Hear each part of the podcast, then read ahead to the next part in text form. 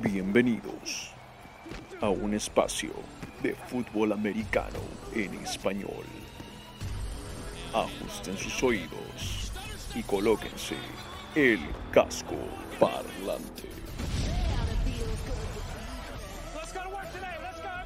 This is where you get a job, man. Compete. One day at a time, one rep at a time. Muy buenas noches, mis queridos fanáticos de la NFL. Muchas gracias a todos por sintonizar este humilde espacio hecho para todos ustedes, por cierto. Hoy seguimos con el análisis divisional de la conferencia americana.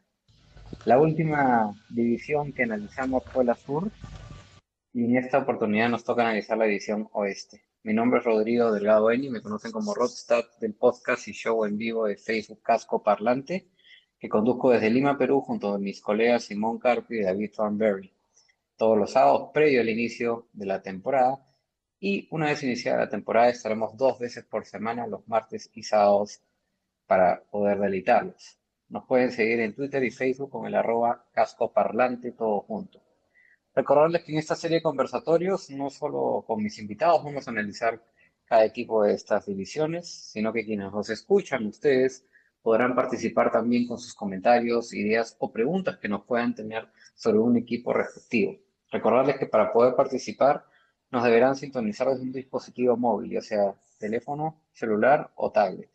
Hoy nuestro conversatorio gira en torno a la FC Oeste, quedando tan solo una división por analizar. La división Este será analizada el jueves 19 de agosto. Y en caso estén interesados en escuchar lo que fueron los análisis de las otras divisiones, o por ejemplo de todas las que son de la Conferencia Nacional, estos ya están subidos en la cuenta de Spotify de Casco Parlante. Paso ahora a presentar a mis invitados de esta noche. Representando a los últimos campeones divisionales y que ciertamente se han reforzado en esa primera línea ofensiva que tantos estragos les causó el año pasado en el Super Bowl, tenemos a Alejandro Cogan. Él es miembro de un podcast que sigo muy de cerca en términos relacionados al fantasy fútbol que se llama Los Fantañeros. Muy bueno, por cierto, lo recomiendo. Es fanático de Hueso Colorado y los jefes de Kansas City desde que tiene memoria. Tiene 34 años y es procedente de la Ciudad de México. Gracias Alejandro por estar esta noche con nosotros. ¿Cómo estás? Gracias Rodrigo, bien, contento de estar aquí, listo para platicar de, de los Chiefs y de, y de, esta gran división que tantas rivalidades y tanta historia tiene. Entonces, muy contento y gracias por la invitación. No, al contrario, gracias a ti por estar con nosotros.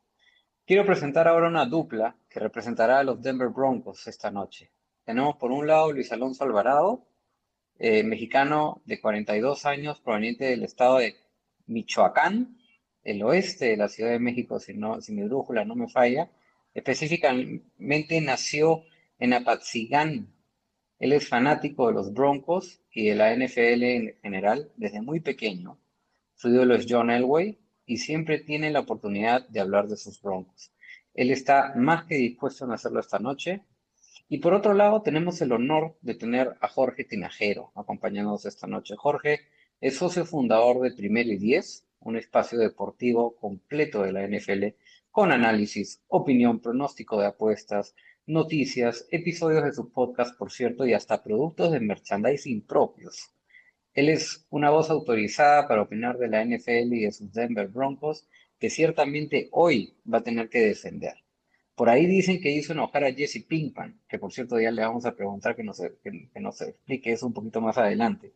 Es de la Ciudad de México, 44 años de edad y siguiendo de los Broncos desde hace 34 años. Bienvenidos a ambos, muchas gracias por acompañarnos. Empiezo contigo, Luis Alonso, ¿cómo estás?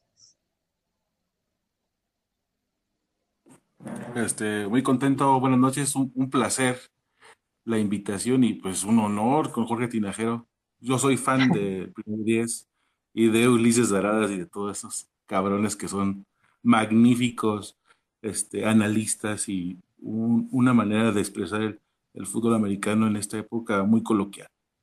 Así gracias es, por la invitación. No, gracias a ti, Luis Alonso. Sí, los de Primero y Diez son un grupo excelente con Jorge, Ulises y compañía. Jorge, ¿cómo estamos? ¿Qué tal, Rodrigo? Gracias por la presentación. Es, eh, estuvo de lujo, déjame decirte, y pues, un saludo a todos los que están ahorita escuchándonos.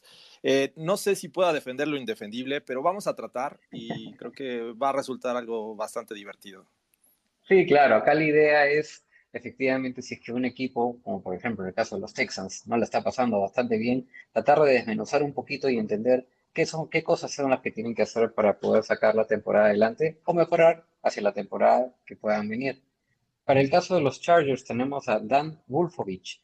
Él es mexicano y vive en la Ciudad de México, aunque los cuatro últimos años estuvo estudiando y trabajando en Europa. Incluso estando en el viejo continente siguió la NFL de cerca, aunque no tuviera con quién hablar de este maravilloso deporte por allá. Dan es un ávido fanático de los Chargers, tanto de cuando pertenecían a San Diego como ahora en Los Ángeles, y desde que tiene memoria también. Desde entonces confiesa que ha vivido y sufrido cada uno de los desencantos que el equipo le ha regalado. Eso sí, todo ello sin perder la esperanza de que algún día podría ver a su equipo ganar encuentros y lograr el potencial que siempre esperan tener.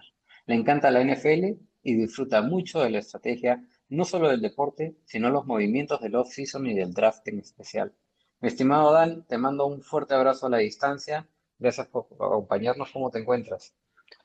Hola Rodrigo, muy bien, muchas gracias. Saludos a todos, gracias por la invitación. Muy contento de estar acá, justo sentado al lado de Alex. Siempre hemos sido amigos y rivales y a mí me ha tocado sufrir más que nada, pero felices de hablar de mi Chargers, de ese amor apache que siempre hemos tenido y pues lo que se necesita aquí estamos. Saludos a todos. Claro que sí, no, gracias a ti. Con tal de que no se estén dando cabezazos con Alex, no hay ningún problema. No falta mucho. Claro, claro, claro. Y bueno, este, acompañando también a, a Dan, tenemos a un invitado muy especial. Él es peruano, eh, es ex coach de la selección peruana de fútbol americano y sigue a muchos equipos de esta misma liga. Es fundador del grupo de fanáticos de la NFL en Perú y seguidor ya por muchos años de este deporte y ahora toca, les toca defender a Los Angeles Chargers junto al lado de Dan y para mí es un honor presentarlo. Lo conozco poco, aunque sé que disfruta de vasta, vasto conocimiento de este deporte. Así que, querido Santiago Rosales, alias el coach Rosales en Perú, ¿cómo estamos, Santiago? Hola, Rodrigo. Buenas noches a ti y a, los invitados. Un gusto, de verdad, estar aquí desde que me dijiste que, que harías estos conversatorios para, bueno, para hablar de, todos los equipos, como he siguiendo tu rol ahí, que, siempre estás anunciando eh, las divisiones. Y aquí este, listo para conversar y me toca los Chargers, que ya es un equipo que sigo hace muchos años y precisamente me enganché con ellos porque el primer partido que vi fue el, Super Bowl que jugaron con San Francisco el 91. Y desde ahí lo sigo. Así es, en el 97. Ahí en, si no me equivoco, se, se jugó en Miami, si no me equivoco. sí, eh, Miami, pero fue el 95. Sí, verdad, el 95, tienes razón. Era en el aniversario del 75 aniversario de la NFL, me acuerdo. Y bueno, finalmente, para el caso de las Vegas Raiders, tenemos a dos personas que sinceramente para mí es un lujo tenerlas con nosotros. Empezaremos con las damas. Es una amiga mía que tuve la suerte de conocerla el año pasado gracias a los avances tecnológicos de hoy y que ciertamente no solo ha tenido una trayectoria en la transmisión de este deporte de éxito, sino que sigue muy de cerca al equipo de los Raiders. Es americana de nacimiento y mexicana de corazón. Ha llevado diplomados deportivos en el área de marketing en escuelas internacionales. Es broadcaster de máximo avance en 2017, cubriendo eventos deportivos de gran magnitud y hablo del calibre de Super Bowls, cuatro Super Bowls, Pro Bowls, NFL Honors y el draft de la NFL, por cierto. Es un gran honor para mí tenerla en nuestras filas esta noche. Mi querida Mayra Gómez, bienvenida a este espacio. ¿Cómo estás? ¿Qué tal, Rodrigo? Un gusto estar con todos ustedes el día de hoy y más cuando puedo platicar de Raider Nation. La verdad es que se los digo a todas las personas que me invitan a platicar del equipo, es que mi corazón siempre ha sido negro y plata. Crecí con ellos desde pequeña. Yo vivo, de hecho, a una hora y quince minutos mi familia siempre fue abonada de ellos cuando estaban en Oakland y pues la verdad es que siempre que tengo la oportunidad de platicar de ellos y más en estos momentos cuando por fin Tom Flores se unió al Salón de la Fama y lo hizo junto con Charles Woodson, estoy así como súper emocionada, contenta de estar con todos ustedes y ya emocionada porque lo he dicho miles en todas mis plataformas, los aficionados por fin regresan a los estadios, así que estoy como, así como niña, niña en, en Navidad. Claro, estás como pez en el agua, como decimos acá. Yo ya tenía mis sospechas, ya desde la primera vez que te conocimos, yo tenía mis sospechas de que eras fanática de los Raiders y, y bueno, finalmente ya se develó, ya lo confirmé, ¿no? Pero, pero qué bueno, qué bueno. ¿no? pero como les digo a todo mundo, amo a los 32 equipos y puedo encontrar algo bueno de cada uno de ellos. Hasta de esos de allí que dice, dice el buen Jorge Tinajero, defender lo indefendible, sí se puede defender. De alguna forma u otra hay algo bueno de todos los equipos. Sí, siempre encontramos la lista. Genial, genial, Mayra. Y bueno, y vamos ahora con el caballero. Tenemos la suerte de que nos pueda acompañar esta noche el buen Bugagueco. Él es mexicano, por cierto, fundador de la Nación Fantasy, una de las plataformas de fantasy fútbol en español más sintonizadas en Latinoamérica, si no es la más sintonizada.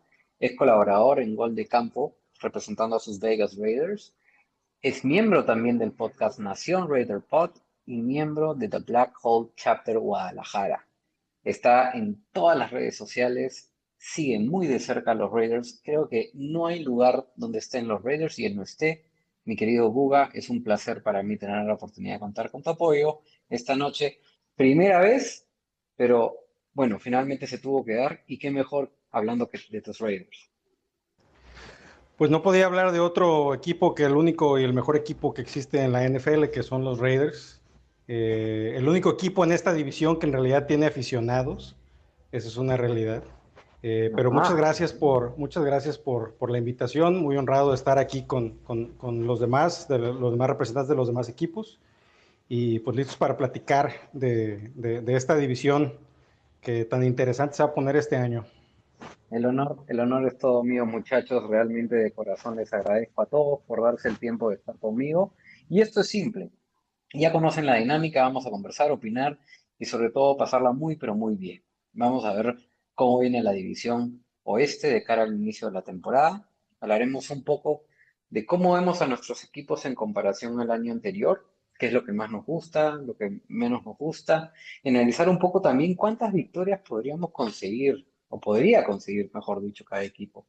Todo esto de cara a pronosticar cuántos equipos de esta división podrían llegar a postemporada. Por supuesto que hacia el final o durante la, la transmisión de este espacio, si es que alguien quiere solicitar el micrófono para dar algún comentario, pregunta o lo que fuese, está más que bienvenido por hacerlo y desde ya les agradecemos por su sintonía. Muy bien, muchachos. Empezaremos con los Kansas City Chiefs. Las Vegas le pone un over-under de 12 victorias. Este Chiefs tiene la racha activa consecutiva más larga de apariciones en campeonato de conferencia con tres apariciones consecutivas. Hablo de activa porque los Patriots es el equipo que más tiene con ocho ap- apariciones entre el 2011 y 2018 y le siguen los Raiders justamente entre los años 73 y 77 con cinco. Los Chiefs están buscando ser el cuarto equipo en la historia en llegar a tres veces seguidas al Super Bowl. Ya lo han logrado los Dolphins, los Bills, el único equipo, los Bills, que lo hizo cuatro veces y los Patriots. Para mí, a ver, Alex, para mí este equipo de los Chiefs de- deberían de terminar primeros en su división, si es que no ocurren algunas sorpresas, aunque de ninguna manera creo que tienen el puesto asegurado de la conferencia americana.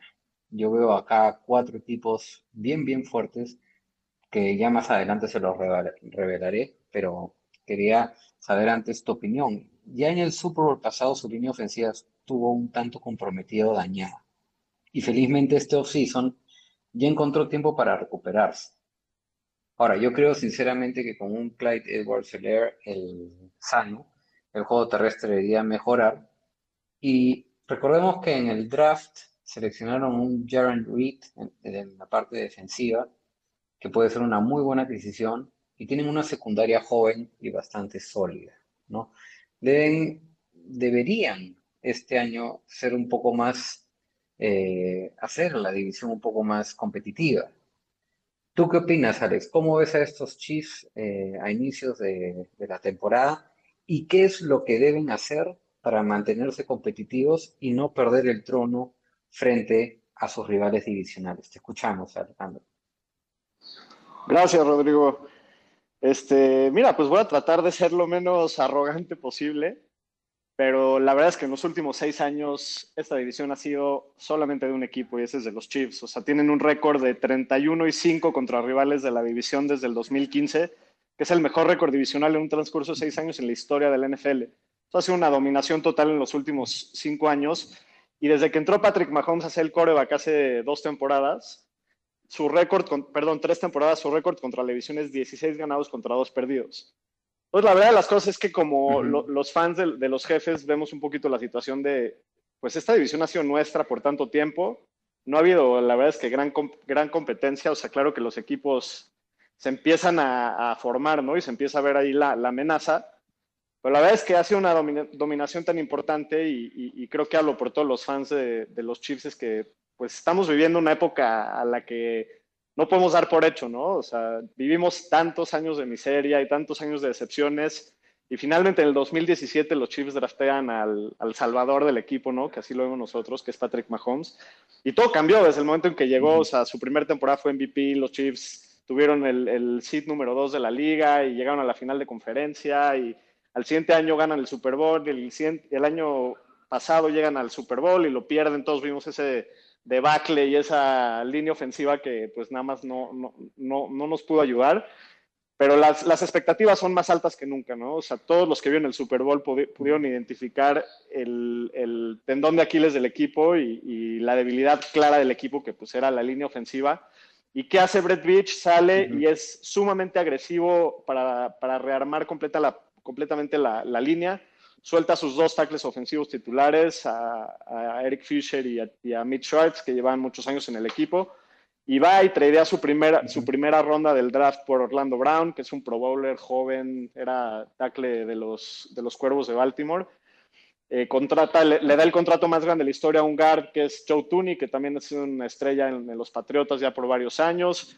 Con su, con su segundo pick en el draft en la segunda ronda draftea a un centro, que es pues probablemente para muchos expertos el mejor centro rankeado de esta clase, el centro creado Oklahoma, Creed Humphrey. Entonces se ve que, que, la tensión está en la línea y si eso logra mejorar y le, y, le, dan tiempo a Mahomes, pues ya hemos visto lo que sucede, ¿no? Esperamos una ofensiva más explosiva de lo que ha sido, porque pues ahora con una línea ofensiva que pueda abrir huecos a, a Clyde Edwards Hiller, como tú lo dijiste, y, y, echar a andar un poco ese juego terrestre, y darle tiempo a, todas esas armas para descubrirse y a Mahomes para, para escoger bien su arma, pues amenaza mucho, ¿no? Y, me cuesta mucho trabajo fuera de lesiones ver que, las, expectativas no se cumplen, así es como estamos viendo esta temporada. Sabemos que no dura para siempre la, gloria, pero hay que aprovecharla mientras dure y, pues estamos muy, muy emocionados. La defensiva prácticamente se mantiene igual. Eh, como tú dijiste, traen a Jaron Reed, que era un defensive tackle de los, de los Seahawks que se espera que, acabe de complementar bien la línea. Y pues no es una defensiva espectacular, elite, pero es una defensiva de media tabla para arriba decente y es lo que necesita una ofensiva de Andy Reid y de, Patrick Mahomes para, para ganar juegos. Y, creo que mucha gente se quedó con un poquito mal, con mal sabor de boca después del Super Bowl, pero pues no, no, no se nos puede olvidar que hasta ese juego los Chiefs llevaban perdido un partido en el transcurso de un año calendario, entonces Llevamos ya un tiempo jugando muy bien, el equipo, la continuidad del equipo se ha mantenido por muchos años y pues estamos muy confiados y muy emocionados de, seguir dominando esta división. Digo, lo que me vayan a decir todos mis compadres ahorita, ellos pueden decir lo que quieran, pero cuando haya números para respaldarlo, ya yo estaré listo para platicar. Entonces, bueno, pues básicamente así está, así está la situación de, de los Chiefs para este año. Han mencionado unas cosas bastante importantes eh, y acá quiero ah, tomar como referencia eh, un comentario que hizo mi compañero de cabina David Thornberry, que dijo, si tú fueras a elegir o empezar a armar un equipo, ¿por qué posición la armarías? Y él, la primera que eligió fue la línea ofensiva. Es increíble cómo esta primera línea, esta gran muralla que ciertamente los Chiefs han tenido que tener el objetivo de reconstruirla para e-, evitar lo que pasó en el Super Bowl pasado, es fundamental, ¿no? Yo creo que eh, si es que vuelve a pasar algo similar a lo que pasó en el Super Bowl, Mahomes va a estar en grandes, pero grandes problemas y no solamente en, sino Clyde edwards El objetivo de estos Chiefs este año tienen que ser no solamente traer una buena línea ofensiva, sino que entre que los jugadores y compañeros de esa primera línea ofensiva hagan química, porque no solamente se trata de tener nombres, sino de, eh, hacer crecer una hermandad entre ellos. ¿Por qué? Porque si logran hacer esto, muchos no, no, lo, no, lo, no lo toman muy en cuenta, pero el impacto que tuvo Clyde edwards el año pasado en los partidos en los que jugaba, cuando corría por centro del terreno de juego, lograba carrear para 4.8 yardas por acarreo. Es decir, la décima marca más alta de la liga el año pasado. Y cuando carreaba por los costados, es decir, por fuera, lograba una, una métrica de 4.2 yardas por acarreo. Entonces, solamente cuando se le presenten partidos como en el Super Bowl con defensas complicadas, yo creo que ahí nada más, y con esto quería hacer la pregunta a, a Alejandro, es solamente ahí creo que este equipo de los Chiefs deberían cambiar su estilo de juego, porque hay algunos que dicen, no, a este equipo de los Chiefs le conviene más balancear un poco su ataque entre jugadas de pase y jugadas terrestres. ¿Tú qué opinas, Alejandro? ¿Tú eres de las personas que este equipo debería mantenerse en lo que sabe hacer bien, que es hacer pases, eh, jugadas aéreas, o balancear un poco más el juego ofensivo entre jugadas de, por tierra y jugadas por aire? Pues mira, yo creo, o sea, claro que tienes razón, ¿no? O sea, el tema de la línea ofensiva es un tema que está por verse, o sea, en papel puede sonar muy bonito, pero como tú dices, tiene que haber, especialmente en la línea ofensiva, esa, esa unión y esa hermandad, como tú dices, entre, entre los jugadores de la línea para, para poder entenderse y, entender. digo, la ofensiva de Kansas City es una ofensiva muy complicada, las ofensivas de Andy Reid son muy complicadas. Y, y, también eso es parte de, lo que hablabas de Clyde Edwards Hiller, ¿no? O sea, eh, la razón por la que draftearon a él antes de a todos los otros corredores que estaban disponibles en el draft el año pasado es por su habilidad de cachar. Y el año pasado realmente no lo pudieron hacer así, en parte porque fue una temporada muy complicada en la que no hubo training camp y no logró cachar la ofensiva al ritmo que tenía. Y número dos, que todo el problema de las lesiones en la línea ofensiva, pues también los, los linieros no, no, estaban entendiendo bien las posiciones. Andy Reid es de los coaches que más utiliza el juego, el, el pase pantalla y el año pasado lo abandonaron por completo. Entonces sí creo que dictado por el juego deben de cambiar un poquito las estrategias y, la, forma de atacar. El año pasado lo vimos, ¿no? O sea, en, partidos contra Búfalo corrieron lo que nunca había corrido en su vida y, partidos que, necesitan estar más balanceados lo han hecho. Eh, repito, o sea, si, el tema de la línea ofensiva sale y, la línea ofensiva le logra abrir huecos a Clyde y sigue siendo efectivo y el juego terrestre se vuelve en una, en una amenaza, pues todavía más difícil va, a ser parar a Mahomes y a, esas, a todas las armas ofensivas que hay cachando, ¿no? Entonces creo que le da una dimensión nueva a, la ofensiva y, pues lo único que falta, como tú dices, es demostrarlo en el campo, que, que sí tienen esa, eh, que los nombres respaldan el talento que, se espera de ellos. A ver, eh, sí, efectivamente. Y creo que me da la impresión en este equipo, año a año, que la defensiva o mejor dicho, la ofensiva se solidifica, es decir, crece a mayor proporción de lo que crece la defensiva. Acá yo creo que la defensiva también podría considerarse como un punto débil de este equipo y me refiero básicamente a la incertidumbre de saber quiénes van a complementar a Frank Clark y a Chris Jones. La línea secundaria sí que podría ayudar a esa línea defensiva generando mayor presión al quarterback contrario, pero creo que este equipo, por ejemplo, de los Chiefs, le va mejor defendiendo con siete en la parte profunda que haciendo presión en el pass rush. Me da la impresión, como te repito, que, esta unidad defensiva no crece a la par o tan a la par como la unidad ofensiva. Y volviendo un poco al, tema de, del estilo de juego en ofensiva, yo personalmente soy de las personas que cree que deberían mantener en, en, lo que es el juego aéreo, es decir, apoyarse en lo que saben hacer bien.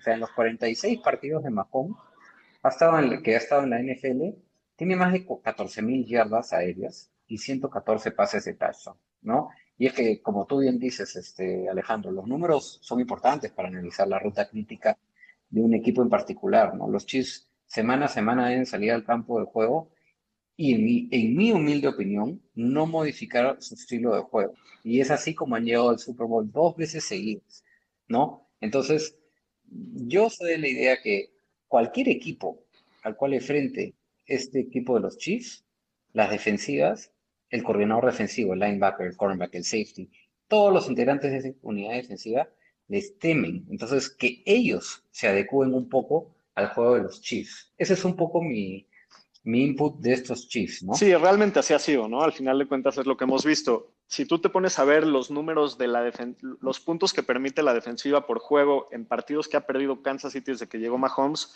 es arriba de 30 puntos por juego. Entonces, realmente la ofensiva de Kansas no necesita mucho de la defensiva. No necesitas que los dejen en tres puntos o no, no necesitas que creen cuatro turnovers para ganar el partido, ¿no? Eh, la verdad es que no hay muchos equipos en la liga que se puedan agarrar a un tú por tú eh, ofensivo contra Patrick Mahomes. O sea, sí habrá algunos, pero no, no es la forma de ganar la Kansas City, no es la forma en, lo que, en la que los equipos le, tratan de jugar. Entonces, como bien tú dices, si, si a Kansas City le está funcionando pasar 50 veces por partido y, retar a la defensiva contraria a, frenarlos y no están pudiendo, pues que se mantengan como están, ¿no? Yo sí espero un poquito más de balanceo en este año, o sea, no necesariamente es lo que yo haría o lo que sea, pero pero sí se ha escuchado mucho, ¿no? En training camps que un énfasis, obviamente con toda la reconstrucción de la línea ofensiva, es echar a andar un poquito el juego terrestre, no en efectividad, sino en volumen. Eh, también quitarle un poquito de, peso de las manos a, Mahomes, no, no ponerlo a, correr y a ganar él solo todos los partidos, ¿no? O sea, sabemos que lo puede hacer, pero también darle más, más armas a la ofensiva para que el equipo contrario cada vez se le complique más, ¿no? Al final, cuando es la... Sobre todo, sobre todo para darle tiempo a esa línea ofensiva de que cuaje bien. Exactamente, y va a ser importante el preseason y, y el training camp, y pues muchos de ellos sí son veteranos, ¿no? Entonces también, pues eso debe de ayudar en el tema. Pero sí, definitivamente pues es, un, es un tema que debe de, de, tardar un poco en, en, cuajar al 100%. Y en el tema de la defensiva que estabas hablando, pues hay muchas armas, hay muchos nombres, ¿no? O sea, tú ya mencionaste a Frank Clark, a Chris Jones, tienen allá a Turan Matthew en, de safety, tienen a un cornerback de segundo año que las expectativas son altísimas en Legarius Need, que, que fue un, un draft pick eh, muy bajo el año pasado. Y, no, no, es un equipo que necesariamente eh, necesita tener muchas estrellas. El sistema de Steve Spagnuolo desde que llegó a Kansas City ha sido una defensiva agresiva, muy oportunista, y, tratar de hacer lo necesario para, para, que la ofensiva no necesite meter 40 puntos para ganar el partido, básicamente. ¿no? Entonces, este, pues sí, te digo, las expectativas tanto ofensivas como defensivas son igual de altas de lo que llevan siendo los últimos dos años. Muy bien, muy bien Alejandro. Gracias por tu, por tu aporte tan preciso, por cierto. Eh, a ver, vamos ahora a hablar un poquito de los Denver Broncos, mi querido Jorge, mi querido Luis Alonso. Eh, acá, en, este equipo, yo, veo básicamente algunos puntos bien importantes, ¿no?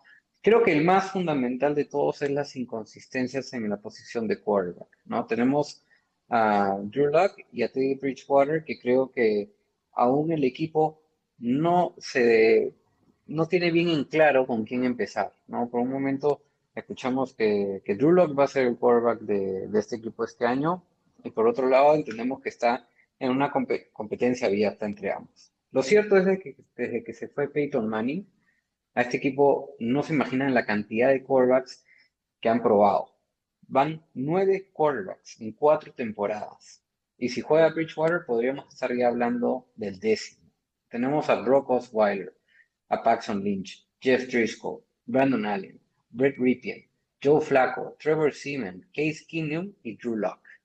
Entonces, claramente, acá el capitán que debe, digamos, dirigir el rumbo de este equipo todavía no ha sido encontrado. Después de cuatro años calendarios seguimos con esta incógnita en los Broncos.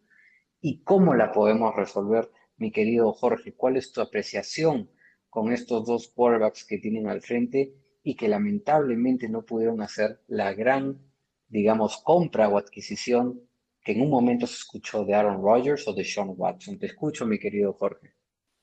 Tienes toda la razón, Rodrigo. Este, lástima que no existían esos spaces en otras épocas donde todos los Broncos eran dominantes. Desafortunadamente, como bien lo comentas, eh, ha sido un tema bastante interesante este, y crítico para el equipo el, encontrar un quarterback franquicia, ¿no? Muchos equipos que están en esta división pues, tuvieron sus épocas, ¿no? ¿Cuánto, ¿Cuántos años pasaron para que llegaron Patrick Mahomes a los Chiefs o los, los, este, Chargers tuvieran una estabilidad con, con Philip Rivers?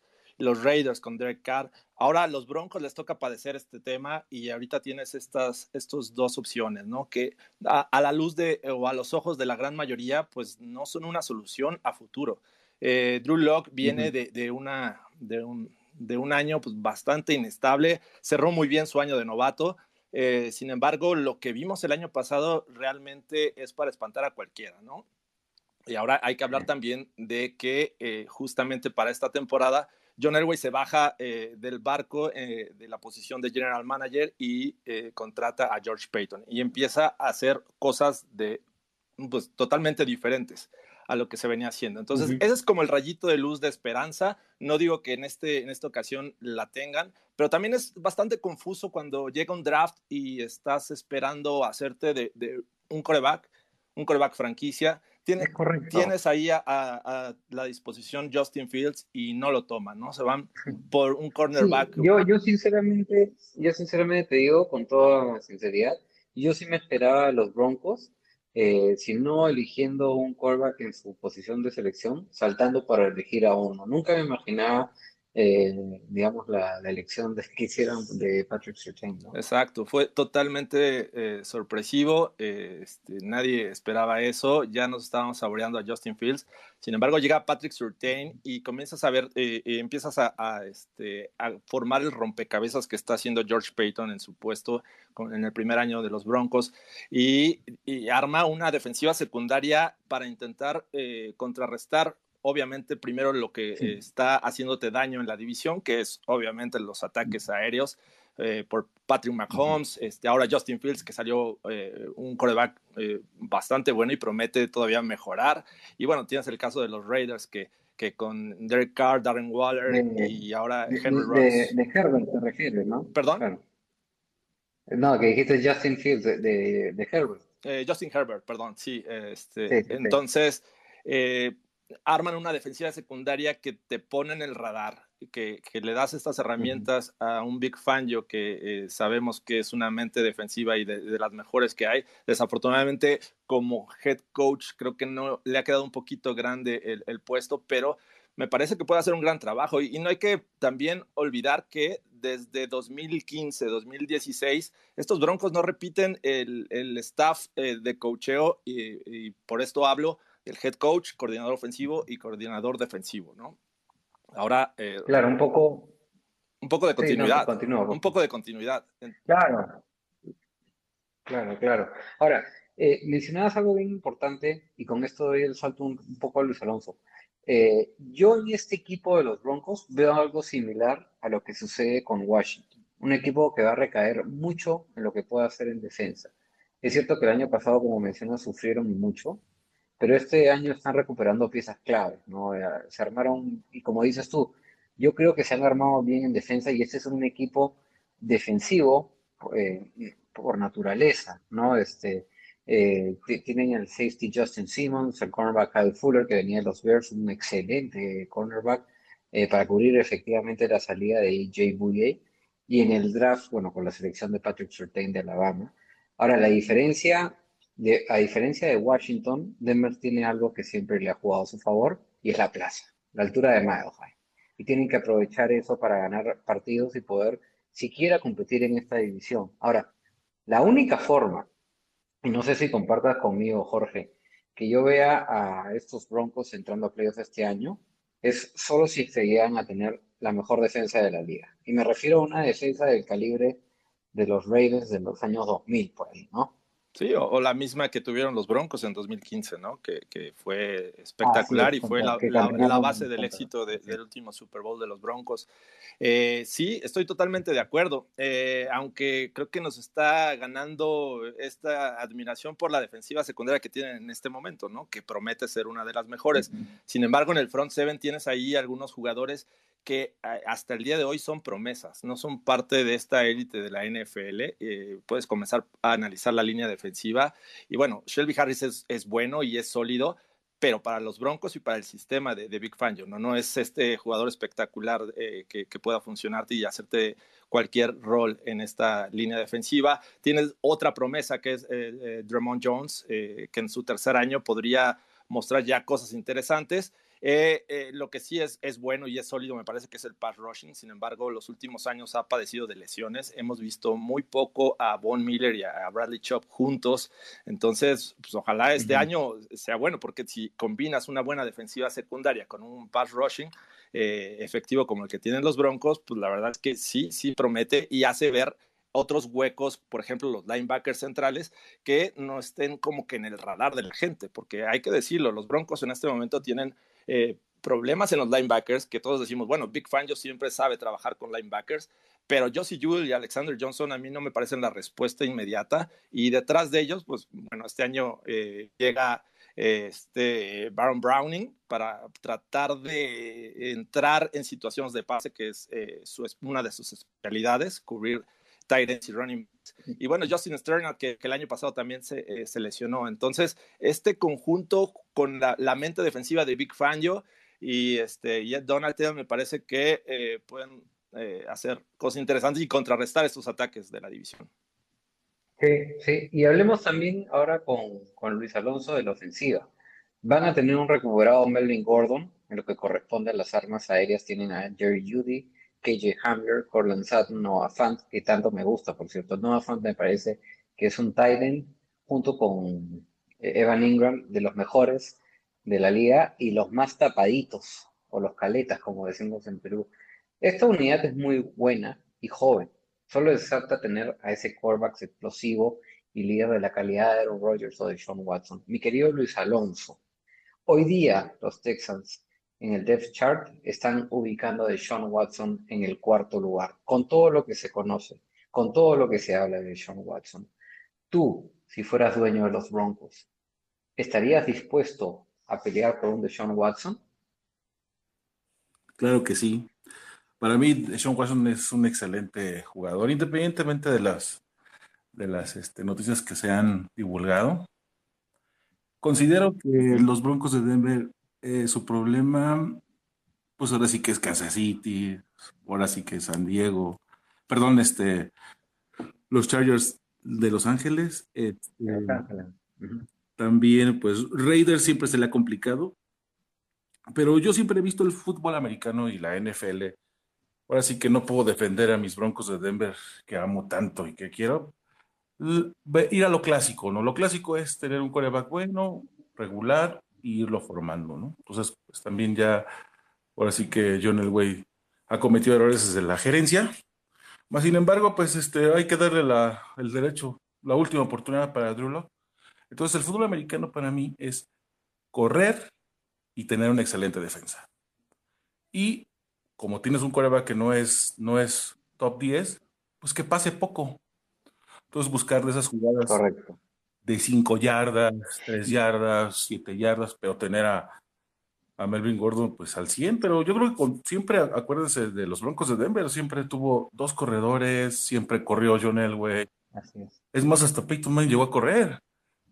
Entonces, este, sí, sí, se ve muy difícil, o sea, ahora sí que pobres broncos, ¿no? Pero así que alucinando y siendo súper mega fan, pues que le ganáramos a los gigantes, que le ganáramos a Jacksonville, a los Jets, este, le das motivación al equipo, puedes, eh, ahora sí que si Drew Locke o Warrior juegan magnífico, o hacer un híbrido, o sea, está, es tipo colegial, ¿no? O sea, bueno, yo también me encanta el fútbol colegial y siempre seguía a Penn State, a los Troyanos de esos de California, o sea, al Stanford.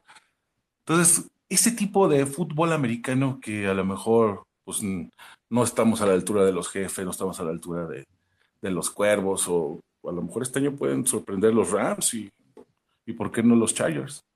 Sí, considero que está muy complicado para mis Broncos. Ahora, Las Vegas le da 7.5 victorias a los Broncos. ¿Tú, Luis Alonso, los tienes por encima de los 7.5? ¿Ganan 8 o es un poquito mucho para este año? No, si, si fuera apostador, está bien, o sea, es lo, real. Si juegas a...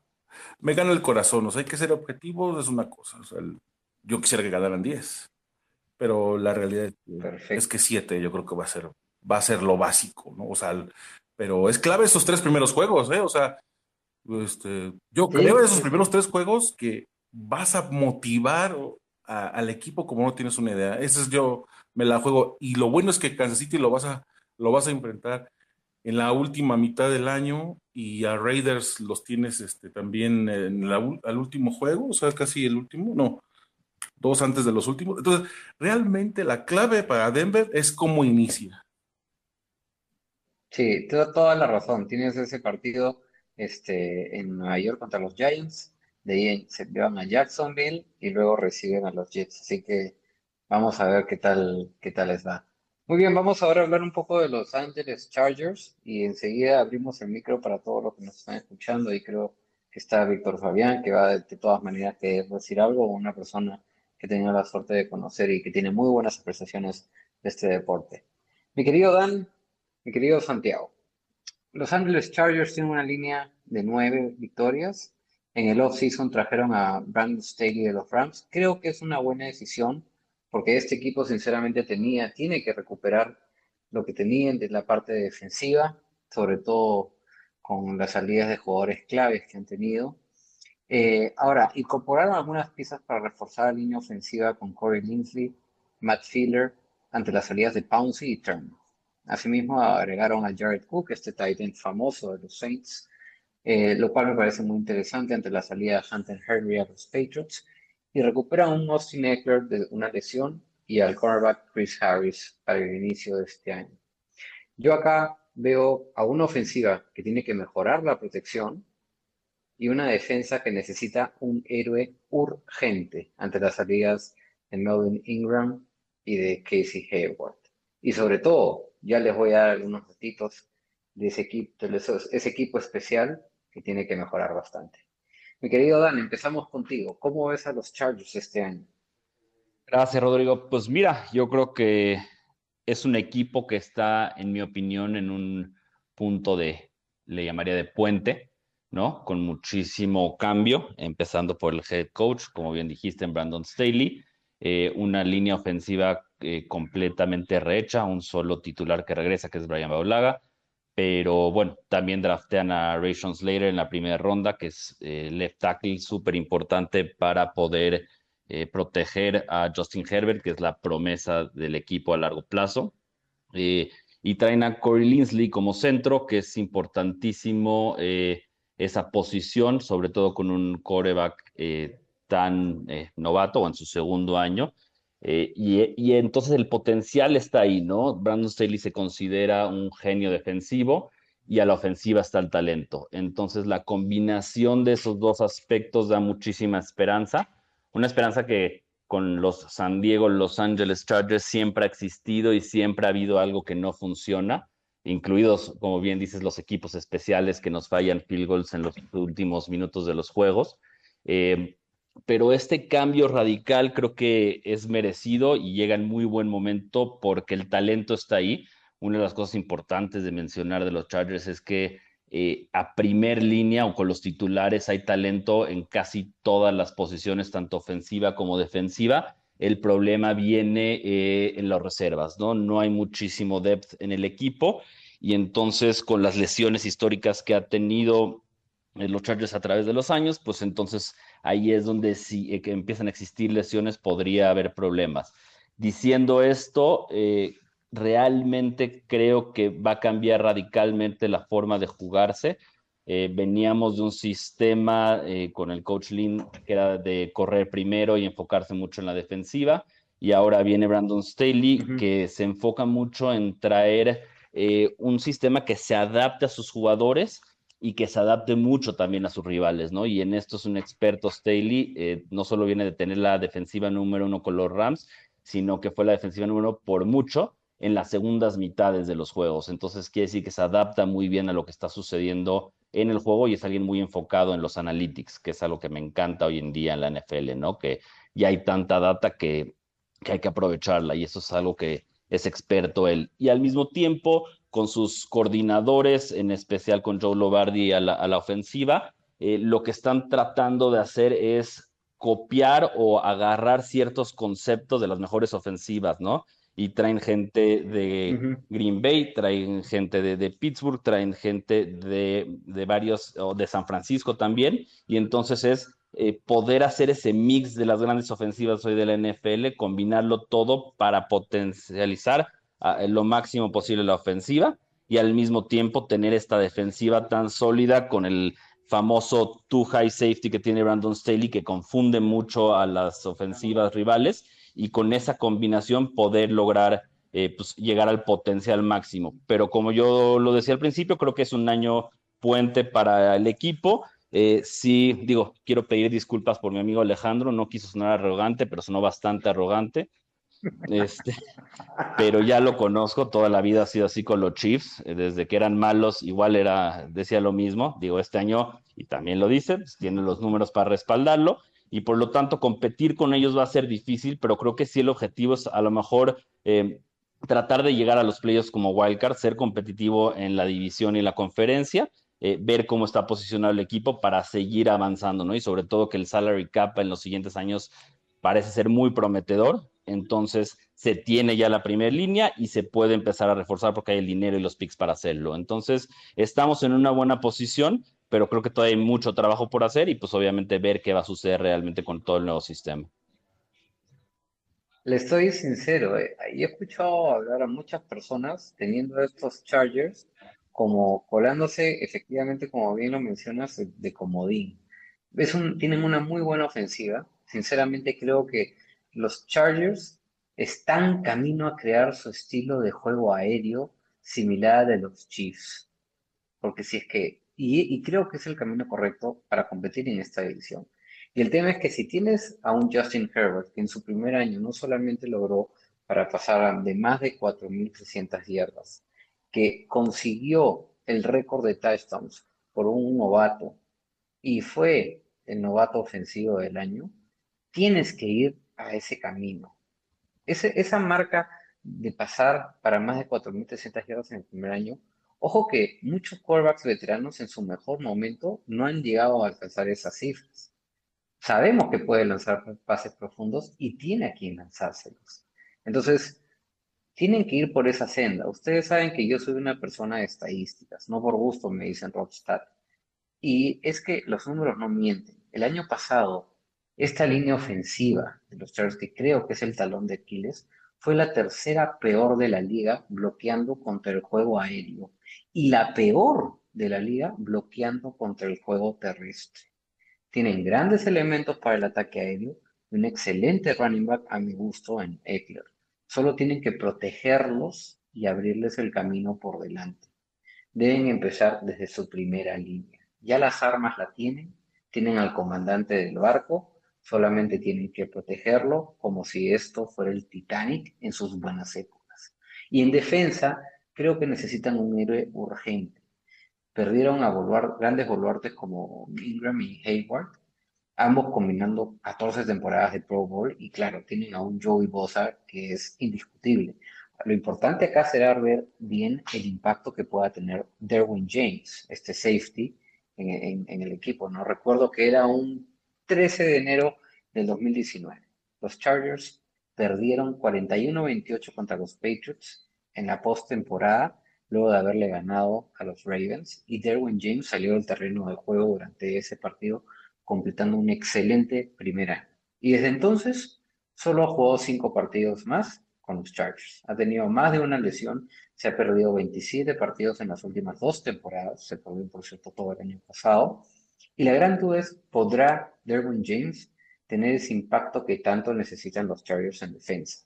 Cuando básicamente ya se ha perdido dos años en este equipo. Entonces, acá voy con tu, eh, conversación, coach Santiago Rosales. Eh, invirtieron picks importantes de primera o segunda ronda en su defensa. En Jerry Tillery, ese tackle defensivo hace dos años. Luego Kenneth Murray, linebacker, hace un año y ahora en segunda ronda a Sante Samuel Jr. en este último draft. Ahora, ¿podrán ellos estar a la altura de ser estos baluartes importantes que necesita la defensa de los Chargers para poder volverse más competitivo en esta división, mi querido coach?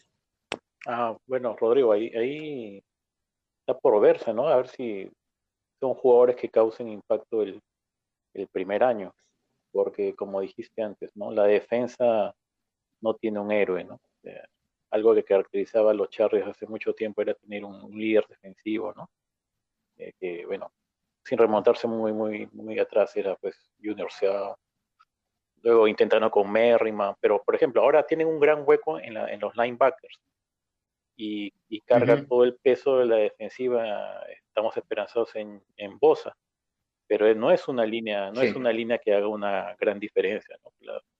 las líneas ofensivas de otro equipo anulas a Bosa y tienes mucho tiempo para, para lanzar. Pero a lo que decías, ¿no? Al, al, escogen a Samuel en segunda ronda eh, como un cornerback porque no tienen un, salvo Darwin James, que, que, más para lesionado que jugando, este, necesitas un impacto en la secundaria, ¿no? Eh, es difícil, es difícil que estos jugadores causen, eh, que, que, levanten esta defensa en su primer año, y sabiendo pues que no hay una base, para mí la base de la defensiva es, la, son los apoyadores. Y no hay, no hay, no hay, hay gente muy joven que vas a ver en segundo o tercer año recién.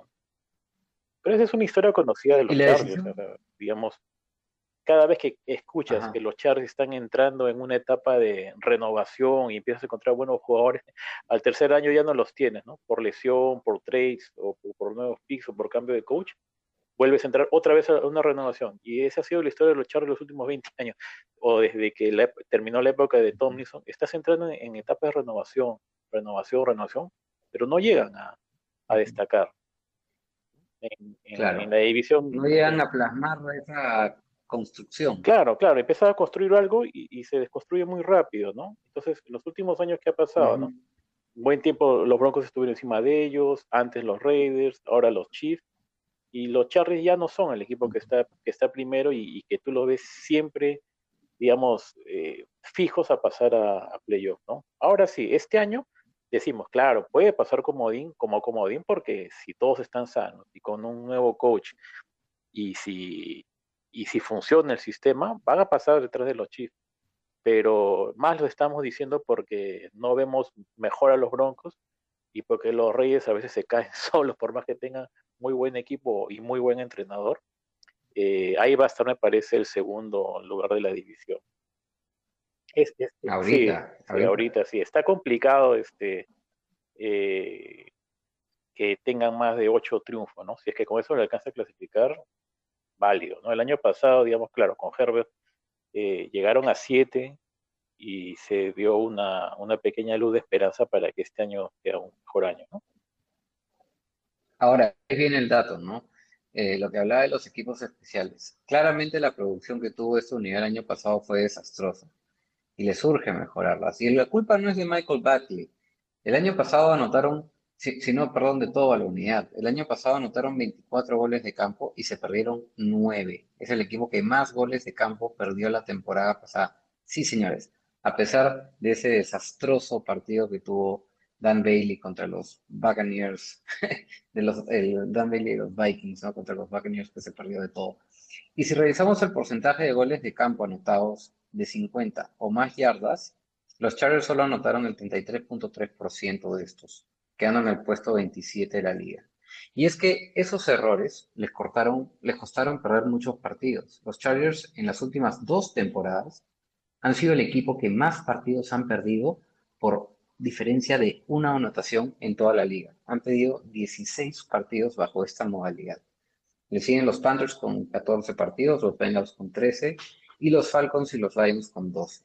En este deporte tienes que saber meter goles de campo. Y más aún cuando estos más importan, ¿no? Y con eso cierro un poco el capítulo de los Chargers y paso ahora a hablar de las Vegas Raiders con mi amiga Mayra y con Gugageko. La línea de victorias en, esto, en este equipo de los Raiders lo ponen en 8. Analicemos qué tienen que hacer los Raiders para mantenerse competitivos esta temporada. Creo que los Raiders tienen un gran problema, que se han metido en este problema solos y que están evaluando de cómo salir de ello. Y es que le renovaron a John Gruden por 10 años con un contrato millonario, de los cuales ya van 3 años y no ha logrado aún terminar en ninguno de esos años con un récord ganador. Y es por eso que he traído a Mayra y a Google esta noche, porque ya aquí se necesita crear una intervención quirúrgica al equipo para que sea este equipo de las buenas épocas, de la época de los 70. Así que Mayra, ¿qué es lo que consideras tú que deben hacer los Raiders este año para sacar adelante esta temporada? Te escuchan todo el Raider Nation. Primero que nada, voy a decir, qué locura. Estamos en Las Vegas, la casa siempre gana. ¿Qué no saben eso?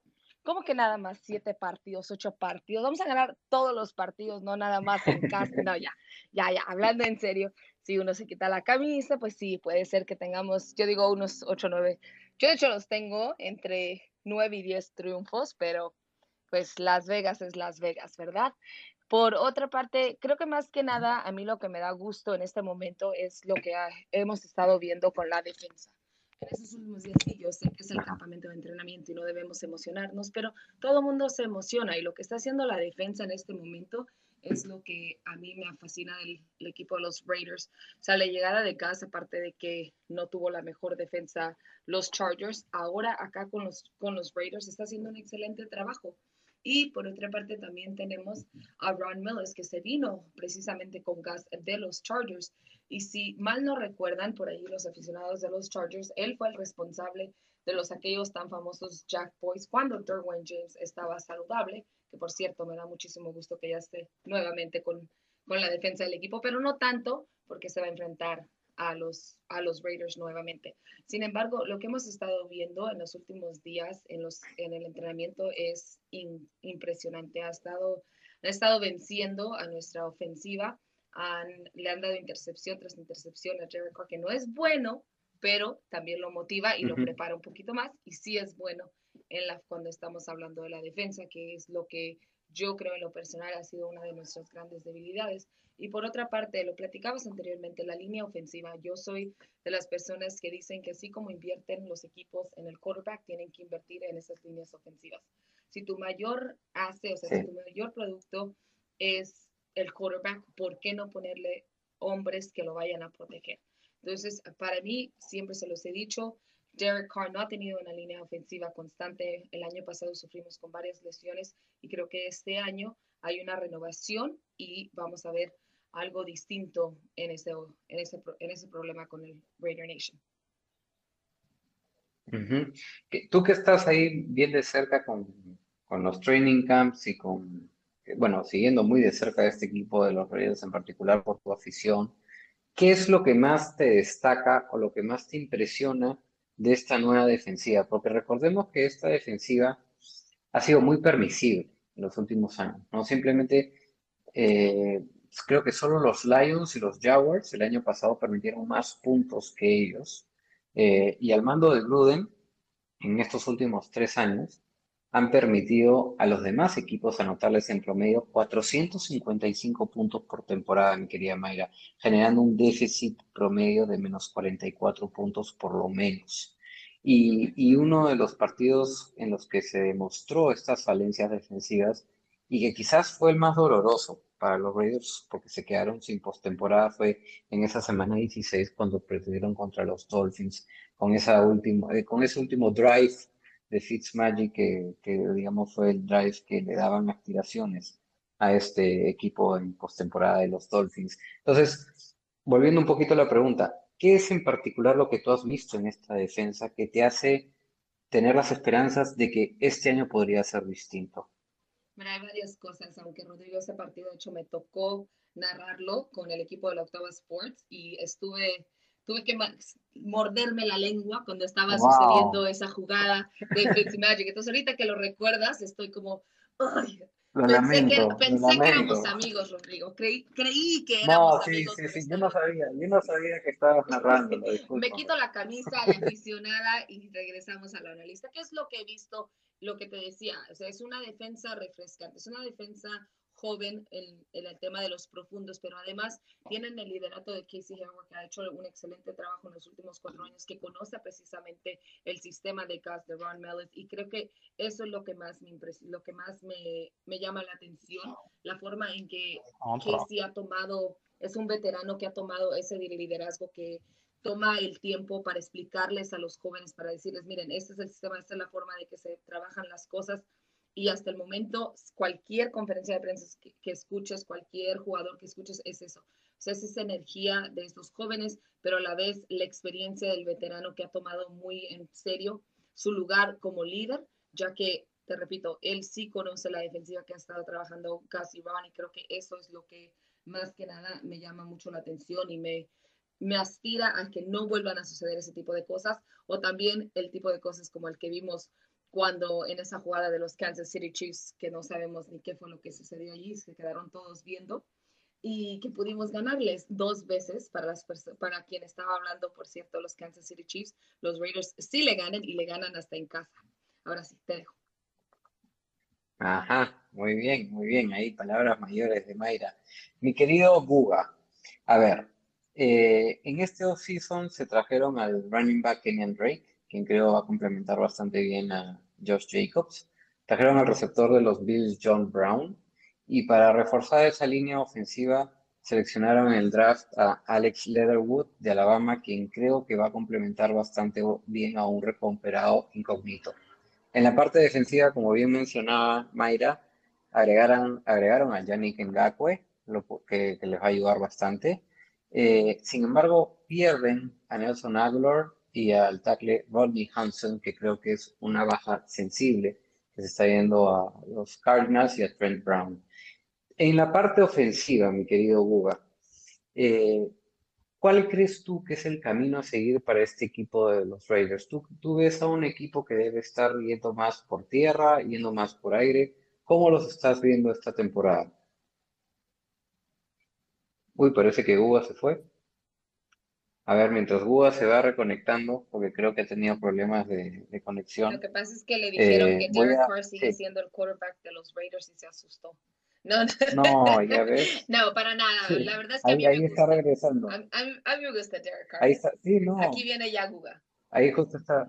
Ahí está, Guga. A ver, te estaba comentando, no sé si me escuchaste. Eh, la duda iba más por la senda o la ruta que deben de seguir tus Raiders este año en el ataque, ¿no? Este, con esta edición de Kenyan Drake, yo creo que Josh Jacobs hizo un, un buen rol el año pasado por tierra y creo que uno de los jugadores más, digamos, menospreciados por la producción que hizo, porque fue un, un, jugador humilde en lo que avanzó, ya veremos ahí algunas cifras. Pero ¿cuál crees que tú crees que debe ser la senda del ataque para estos ruidos? ¿Más por tierra, más por aire? ¿Cómo lo ves tú? Mira, la realidad es que a Gruden le encanta correr el balón, atacar con los corredores, ya sea por aire o por tierra, aparte de cimentar un ataque con alas cerradas muy fuerte. Sabemos que Darren Waller es el receptor número uno de la ofensiva de Raiders jugando desde la posición de Tyrant. Es imparable, demasiado, demasiado rápido para que los linebackers lo puedan eh, taclear y demasiado fuerte para los corners o los safeties. Es absolutamente imparable. Yo en Nación Fantasy lo he dicho eh, toda esta, esta pretemporada. Yo tengo de candidato para acabar como el mejor Tyren de la temporada a el señor Darren Waller, que terminó solamente 200 yardas de diferencia de Kelsey la temporada anterior, pero con el mismo número de targets y recepciones muy similares también.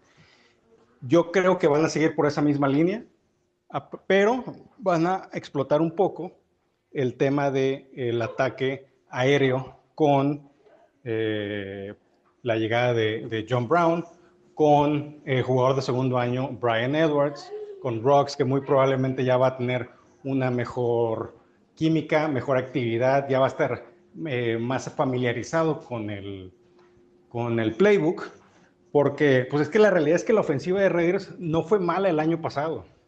Los números no lo dicen. Fue sexta en conversión, fue sexta en conversión en tercer down, fue tercera en conversiones de cuarto down, fue décima en puntos anotados por partido, fue la número 14 en touchdowns por partido, la número 9 en yardas totales por juego, la número 8 en yardas por jugada y fue la mejor con eh, la menor cantidad de punts en cada partido, o sea, la vez que tenían que despejar, Raiders fue el equipo que menos despejó en toda la temporada. Entonces, la ofensiva no es el problema, el problema era la defensiva que creo que en este offseason fue debidamente eh, reforzada, con la llegada de Yannick, este, con el tema de Max Crosby, que se ve mejor, que ya va a tener una pareja con Yannick, que le va a poder ayudar, que le va a poder coachear para ser un mejor jugador. Eh, Alex Leatherwood, que va a proteger ahora a, este, a, Derek Carr de la parte ofensiva. Yo creo que se reforzó no lo mejor, eso es una realidad. Tampoco hay que eh, decir que Reyes trae un equipazo porque no es cierto, pero creo que tiene un equipo como le gusta a Gruden, con jugadores de carácter, con habilidad y presencia dentro del campo. Sí, definitivamente totalmente de acuerdo contigo, porque este equipo de los Raiders, una cosa que los caracteriza, y sobre todo empezando desde la cabeza de John Gruden, es la actitud, ¿no? Eh, coincido contigo, eh, la ofensiva no es mala. Lo que hablaba de Josh Jacobs, que creo que no se le da el crédito que merece. El año pasado mostró ser muy productivo en las jugadas de pase, ojo. Eh, acarreó para más de mil yardas, anotó 12 touchdowns por tierra, ojo, no 12 touchdowns en total, sino solo por tierra. Y creo que este equipo tiene a dos corredores que dominan sus posiciones de juego, en eh, Jacobs y, Drake, y que te pueden atacar de distintos ángulos. Mira, y, esto es importante. Sí, estoy totalmente de acuerdo contigo. Raiders fue la ofensiva número 11 en acarreos por partido la temporada anterior, con 28.6 acarreos por partido.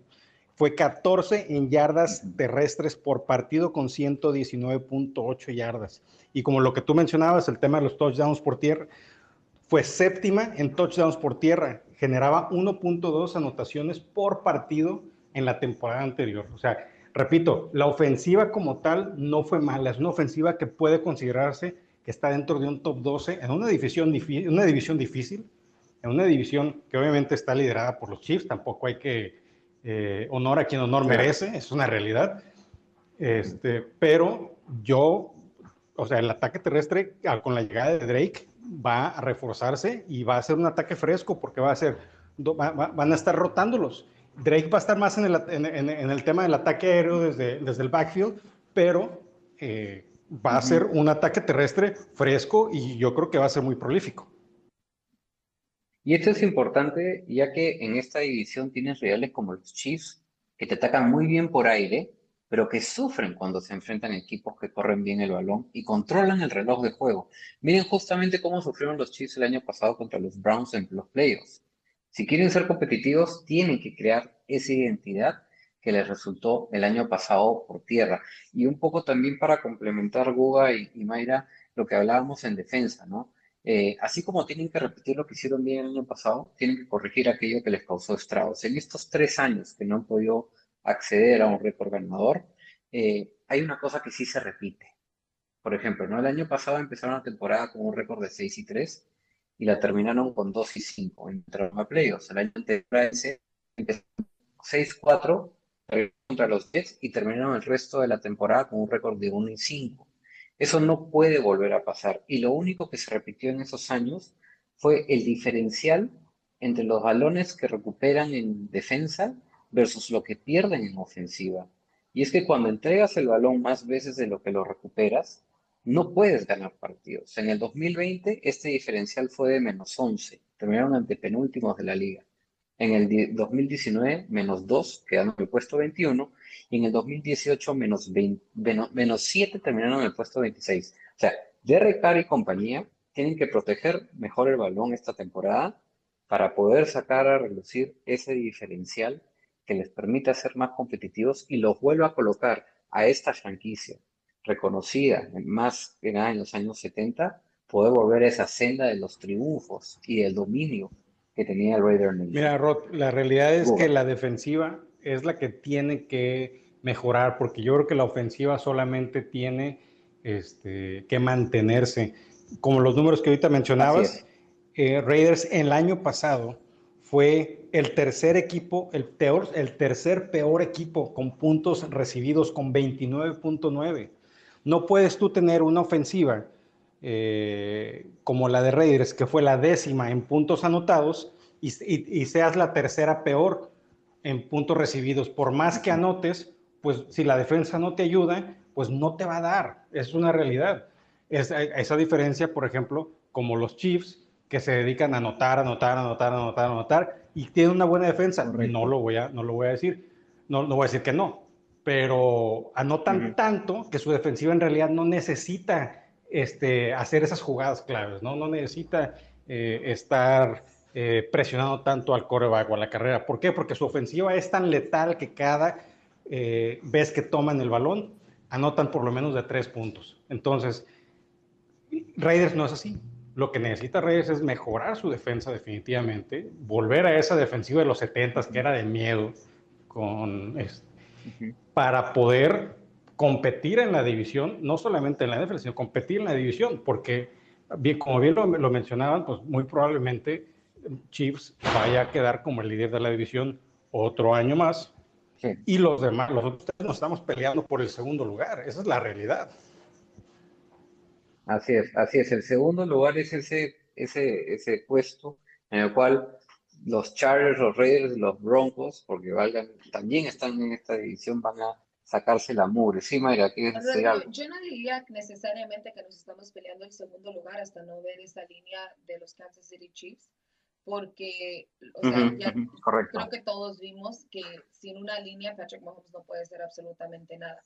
O sea, lo hemos dicho una y otra vez. Entonces, en este momento, yo diría que cualquiera de los equipos puede quedar en primer lugar, y más cuando estamos hablando de esta división, que si vemos, si de números nos podemos saber, los resultados de los partidos entre ellos son sumamente cerrados. Todos se definen, definen en las últimas jugadas, en el último cuarto. Entonces, por ello, sí, los Kansas City Chiefs pusieron esa línea en el tema de la ofensiva. Ellos pusieron la línea en, en decir, necesitas un quarterback que pueda hacer, que pueda hacer double threat, un quarterback que te pueda mover, un quarterback que te pueda lanzar. ¿Qué hicieron los demás equipos? Están haciendo un catch-up, están jugando en, en, llegar a esa línea. Sin embargo, ya se han encontrado formas de ganarle, ya se han encontrado formas de derrotar tanto a la ofensiva y como bien lo, lo acaba de decir Google, la defensa de los Kansas City Chiefs permite también muchísimos puntos. Entonces, yo diría más que nada que esta división, por tal por cual, el único equipo que solo que dé una gran sorpresa no está peleando por ese primer lugar serían los Denver Broncos en este momento.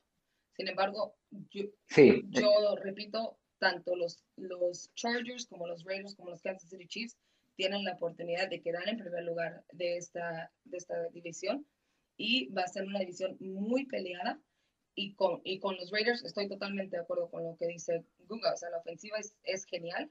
Simple y sencillamente no podemos, tenemos que encontrar una forma de que nuestra línea ofensiva se mantenga sana. Y, o sea, no hay duda de que Darren Waller es uno de los mejores Titans de la NFL. Sí, claro que sí. Lo han ido demostrando y es increíble cómo esta posición de Titan va evolucionando en el tiempo. Vamos a ver si es que este jugador de los Falcons, eh, Kyle Pitts, podrá simular un poco lo que viene haciendo Darren Waller estas temporadas, un, un que vino de, Georgia Tech, Institute of Technology, y que hoy por hoy está sacando a relucir sus habilidades y dando mucho que hablar. Muchachos, excelente la cobertura que me han dado de, de sus equipos de esta división. Ahora, en estos últimos cinco minutos que nos quedan, voy a aprovechar en invitar a nuestros oyentes, a quienes quieran hacer algún comentario, alguna pregunta. Ahí ha estado Víctor Fabián escuchándonos desde un comienzo y que estoy seguro, Víctor, no sé si tengas la oportunidad de escucharnos bien y estar ahí eh, atento al micrófono. ¿Estás por ahí? Sí, claro que sí. Buenas noches para todos. Acabo de terminar de comer. Traté de comer lo más rápido posible porque yo dije, él me va a decir que hable cuando estoy en medio de la serie. Pero es bonito escuchar a cada una de las personas. Obviamente, sí, mucha información, ¿no? Es la plena realidad. Yo considero de que este equipo de Kansas City va a ganar la división. Mario estaba mencionando algo muy importante, que viene siendo la línea ofensiva. Una de las cosas que afectó al equipo de Kansas City en el Super Bowl fue la línea ofensiva.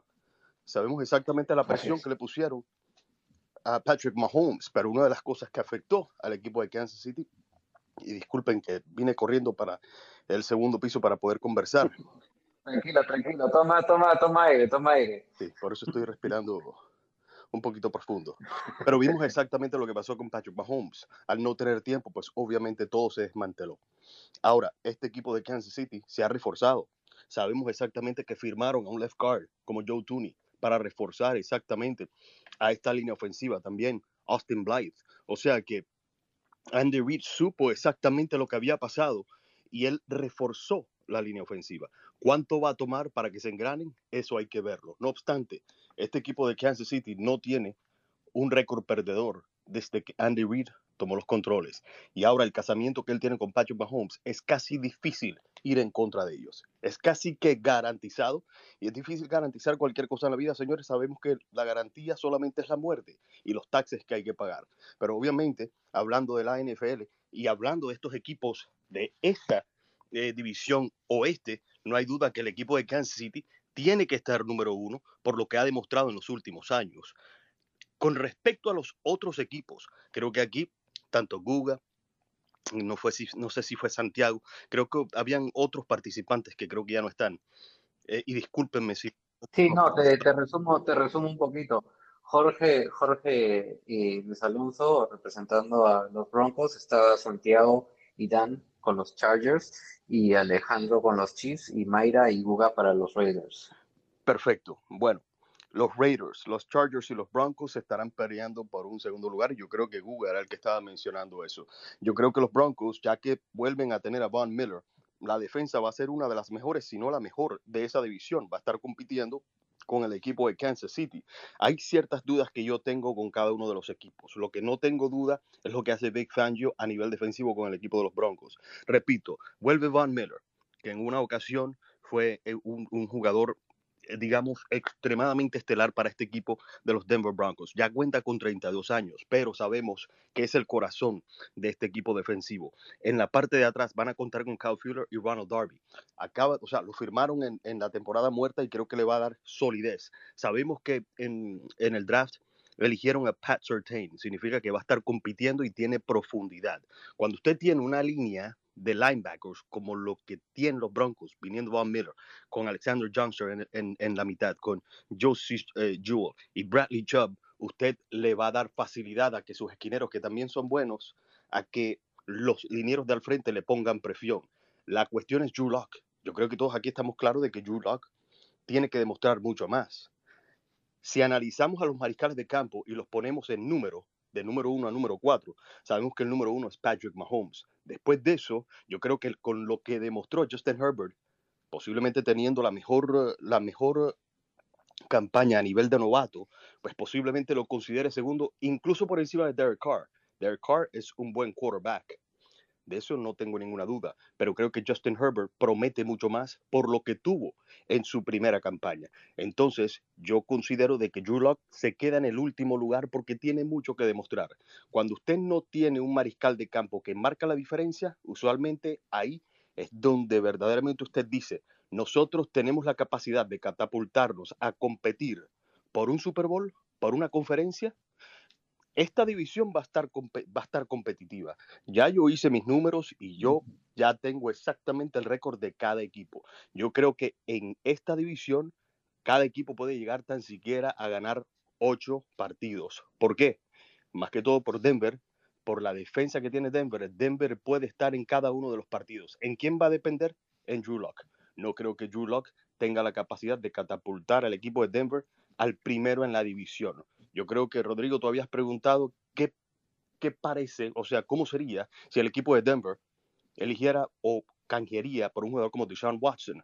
Si eso llegase a suceder, y aquí estamos hablando simplemente de rumores, son rumores, son rumores solamente, ¿no? O estamos haciendo, digamos, un, eh, eh, ¿cómo te digo? Es como, como soñar nada más. Soñemos un momentico para los fanáticos de los Denver. Claro. Si el equipo de Denver llega a obtener hipotéticamente, a un Deshaun Watson, ya ahí cambia por completo la cara de esta división.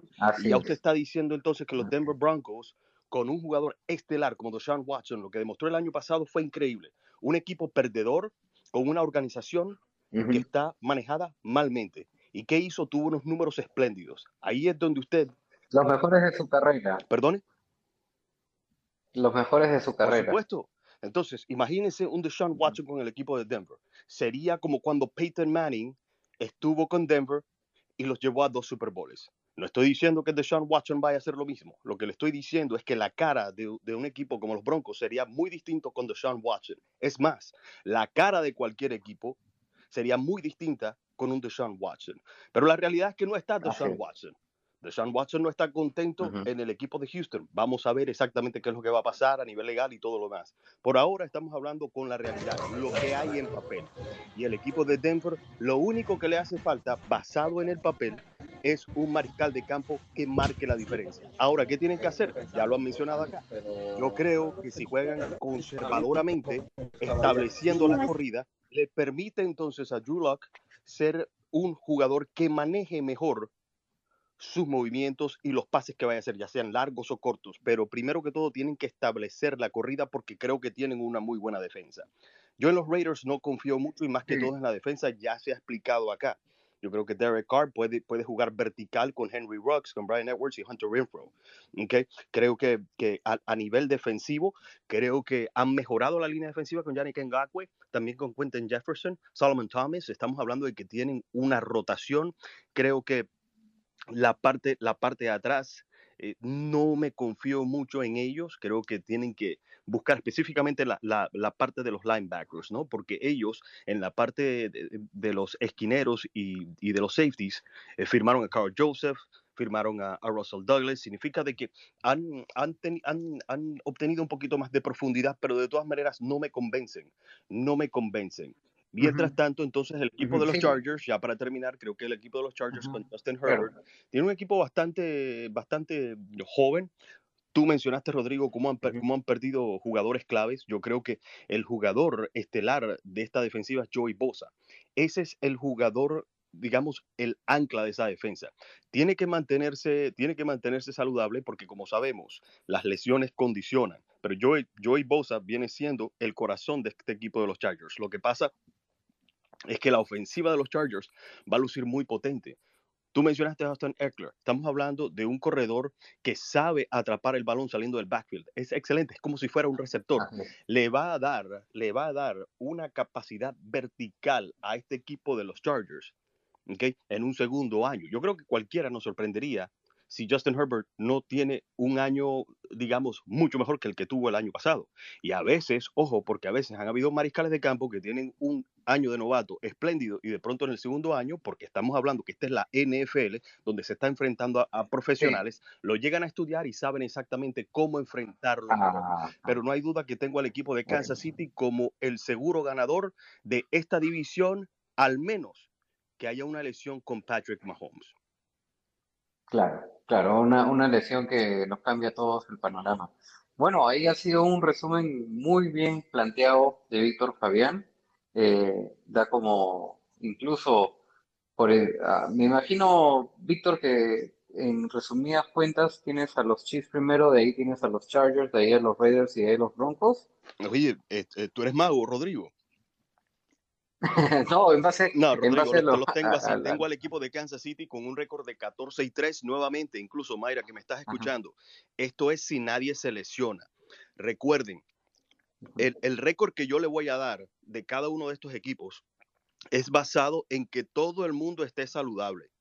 Si ya empiezan las lesiones, Ajá. que es parte de la NFL, ya cambia todo. Pero yo voy aquí basado en el papel, basado en los contrincantes que han tenido.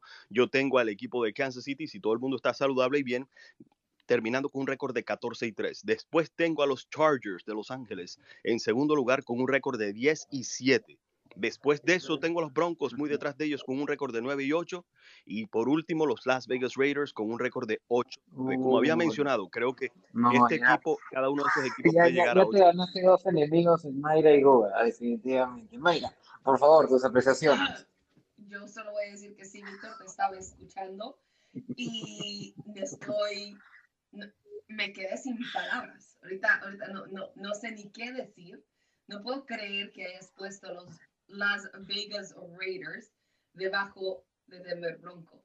O sea, es, Te voy a, te voy a decir por qué, Mayra. Mayra, por favor, nuevamente, explícame, porque si estamos viendo en papel, o sea, en papel yo te pongo a los Kansas City Chiefs en primer lugar, pero en papel, ¿cómo, ¿cómo me explicas a Denver Broncos arriba de Las Vegas Raiders? En Bueno, yo creo que bien, bien fácil, bien fácil. Creo que te había mencionado la importancia de la defensa y usualmente las defensas ganan campeonatos.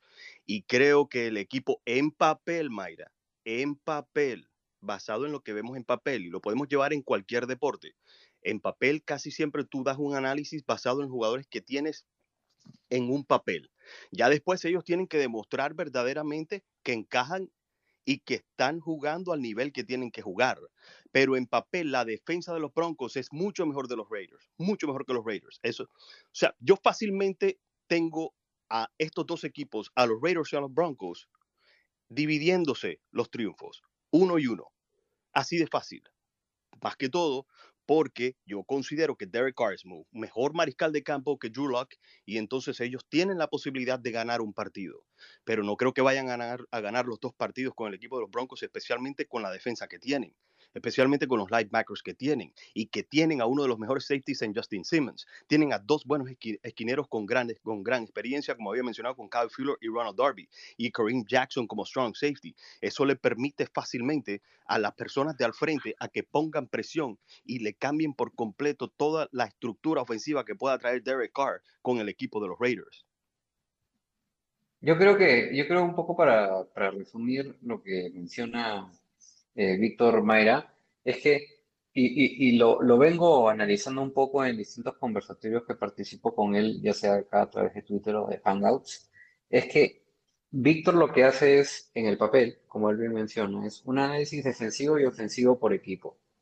Y lo que yo creo que Víctor tiene en su análisis, claro, esto lo estoy poniendo en, en un resumen de manera simple, es que él ve a los Broncos teniendo una defensiva superlativa y muchísimo mejor que la defensiva de los Raiders.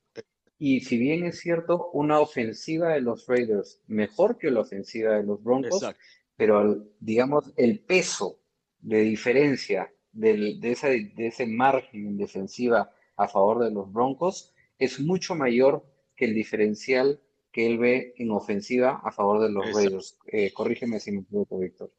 Exactamente. Ok, Ok, entonces de repente por ese lado él hace este pronóstico de los Broncos por encima de los Raiders, que bueno, digamos que esto es lo, lo que bien se permite hacer en estos conversatorios previos al análisis de la temporada, pero cuando empiece la temporada veremos ahí qué es lo que sucede. Señoras y señores, sí, Mayra, por que algo ya, que Ya seguía, Víctor. Víctor, estaré recordándote lo que acabas de decir el día de hoy. Que sí, entiendo y he escuchado muchas veces, de hecho, toda la vida escuché que las defensivas ganan campeonatos. Yo insisto en que ayudan a la ofensiva a ganar campeonatos. Poner una defensa como Denver Broncos, por muy buena que esté en papel en este momento, tan, tan arriba para decir que un Derek Carr y, su ofensiva, a pesar del trabajo que ha hecho el año pasado y como dices tú, siempre y cuando se mantengan todos saludables, no, no lo veo. Yo, yo no lo veo, pero entiendo que le pones el valor adicional que le pones tú a la defensiva. Guga, por, por favor, ayúdame, porque ahorita estoy... Guga, algo que querías agregar. Guga, te escuchamos. ¿Me escuchan? Sí, sí, Perdón, es que como me estoy robando el internet de mi vecino, entonces aquí tengo problemas de señal. ya, ya se te corta ya una determinada hora, ya tienes que... Ahorita le voy a ir a tocar a mi vecino que no la chingue, que no le cambie la clave. que no te pague el rato. Oye, no, yo estoy de acuerdo con Mayra. la realidad es el, el, el, el, equipo que, o sea, los Broncos tienen a un eh, eh, cuerpo de receptores increíble. Tim Patrick, uh, Cortland Sutton, Jerry Judy, eh, Noah eh, KJ Hambler, tienen excelentes eh, receptores, pero el problema es que no tienen quien les lance el balón. Entre los dos que tienen nos hace uno. Y eso, definitivamente, lo más tienen la defensiva, pero pues la defensiva no puede hacer todo. Raiders y Chargers sí tienen un, una oportunidad de poder pelear ese primer lugar y lo demostraron la temporada pasada. Raiders le ganó un, un partido a, a, Chiefs, un partido muy bueno y estuvo a punto de ganarle el segundo. Eh, y, Chargers ganó el último partido, pero eso no cuenta, porque pues ya Chiefs decía, pues ya qué más da que perdamos, no pasa absolutamente nada. Entonces el partido ni cuenta. De todas maneras, son como tres aficionados de los Chargers, entonces pues ya los tres que estaban ahí ya celebraron. Entonces, Oye, Dan, ahí me tú también. Si me permite, si me permite. Perdón, perdón, solamente porque Google dice que, que los Chargers ya no tienen aficionados ya muchos se subieron al barco de Justin, de Justin Herbert. ¿eh? Ya, ya, no podemos decir que no tienen aficionados porque ya vendieron sus boletos. Perfecto. Bueno, eh, Mayra, eh, tú sabes, yo también te voy a seguir y será un placer seguirte. Obviamente, para eso se juegan los partidos, pero recuerden, tanto Mayra como Guga, yo mencioné que solamente va a haber un solo partido de diferencia entre los Broncos y las Vegas Raiders. Aquí nadie está diciendo que va a ser un arroyo por completo, digamos, eh, entre estos dos equipos. ¿okay? Ahora, para cerrar, las defensas ganan campeonatos y se ha, se ha, demostrado específicamente en los Super Bowls. Si vamos al año 84, cuando, cuando los Delfines tenían a Dan Marino, ¿qué fue lo que hizo que ese, ese equipo ofensivo no tuviera, digamos, la misma sincronización, eh, no tuviera eh, la misma capacidad que demostró durante toda esa temporada record breaking? Fue la defensiva de los 49ers, que incluso es, es, ha sido una de las mejores defensivas que ha tenido el equipo de los 49ers y han ganado unos cuantos cinco Super Bowls, ¿ok? También, si nos remontamos a, a, a eh, más recientes, cuando el equipo de, de, los Denver Broncos fue al primer Super Bowl con Peyton Manning, se enfrentaron ante The Legion of Boom y Peyton Manning tenía, tuvo un año espectacular. No pudieron ganar ese Super Bowl. Después, eh, eh, después cuando el equipo hubo otro equipo, tenía los tres o cuatro equipos como ejemplo de lo que ha pasado en el Super Bowl. Ah, vamos, vamos, vamos con, con lo que pasó el año pasado con Tampa Bay. Vamos con lo que pasó el año pasado con Tampa Bay. Mire lo que le pasó al equipo de Kansas City. Obviamente yo no estoy diciendo que las ofensivas no marcan una diferencia. Aquí se gana en equipo, se gana en, se gana en grupo. O sea, tanto la defensiva tiene un papel fundamental al igual que la ofensiva. Pero no hay duda que usualmente las defensivas, cuando tiene que, tiene que demostrar lo que es, lo hacen específicamente en los partidos más importantes. Y en los Super Bowls, casi siempre las defensivas tienen la mano derecha. Sí, lo que pasa es que efectivamente en los Super Bowls hay una cosa que entra a tallar muy fuerte, que son los nervios, ¿no? Ese partido de arriesgarlo todo para ganar o quedarte con nada. Mis estimados invitados, estimados oyentes, ha sido un enorme honor tenerlos eh, en este espacio. Eh, les agradezco de corazón por el, por el tiempo dedicado a poder conversar con nosotros. Espero que la hayan pasado excelente. Quiero pasar uno a uno a despedirme de ustedes y que por favor digan dónde los pueden seguir en sus redes, incluido también a Víctor Fabián, por supuesto, al final. Mi querido Alejandro, por favor, empezamos contigo. ¿Dónde te pueden encontrar en las redes? Y agradecerte nuevamente por el tiempo que nos has dedicado en este espacio. Un placer, eh, la pasamos muy bien. Estuvo bueno oír a todos poner pretextos de cómo, de cómo este año sí, cómo este año sí iban a, a competir y todo, pero, pero bueno, yo, yo me divertí mucho escuchando a todos y gracias por la invitación. Eh, me pueden encontrar a mí y a mis amigos de Los Fantañeros en todas las redes sociales como arroba los fantaneros, así todo junto, y suscribirse también a nuestro canal de YouTube, eh, así nos encuentran Los Fantañeros. Y pues este, esperamos estén listos para la temporada de Fantasy y si a alguien le gusta ese rollo, pues no duden en, escucharnos, creo que se van a llevar una buena sorpresa. Un abrazo a todos. Muchas gracias, Alejandro.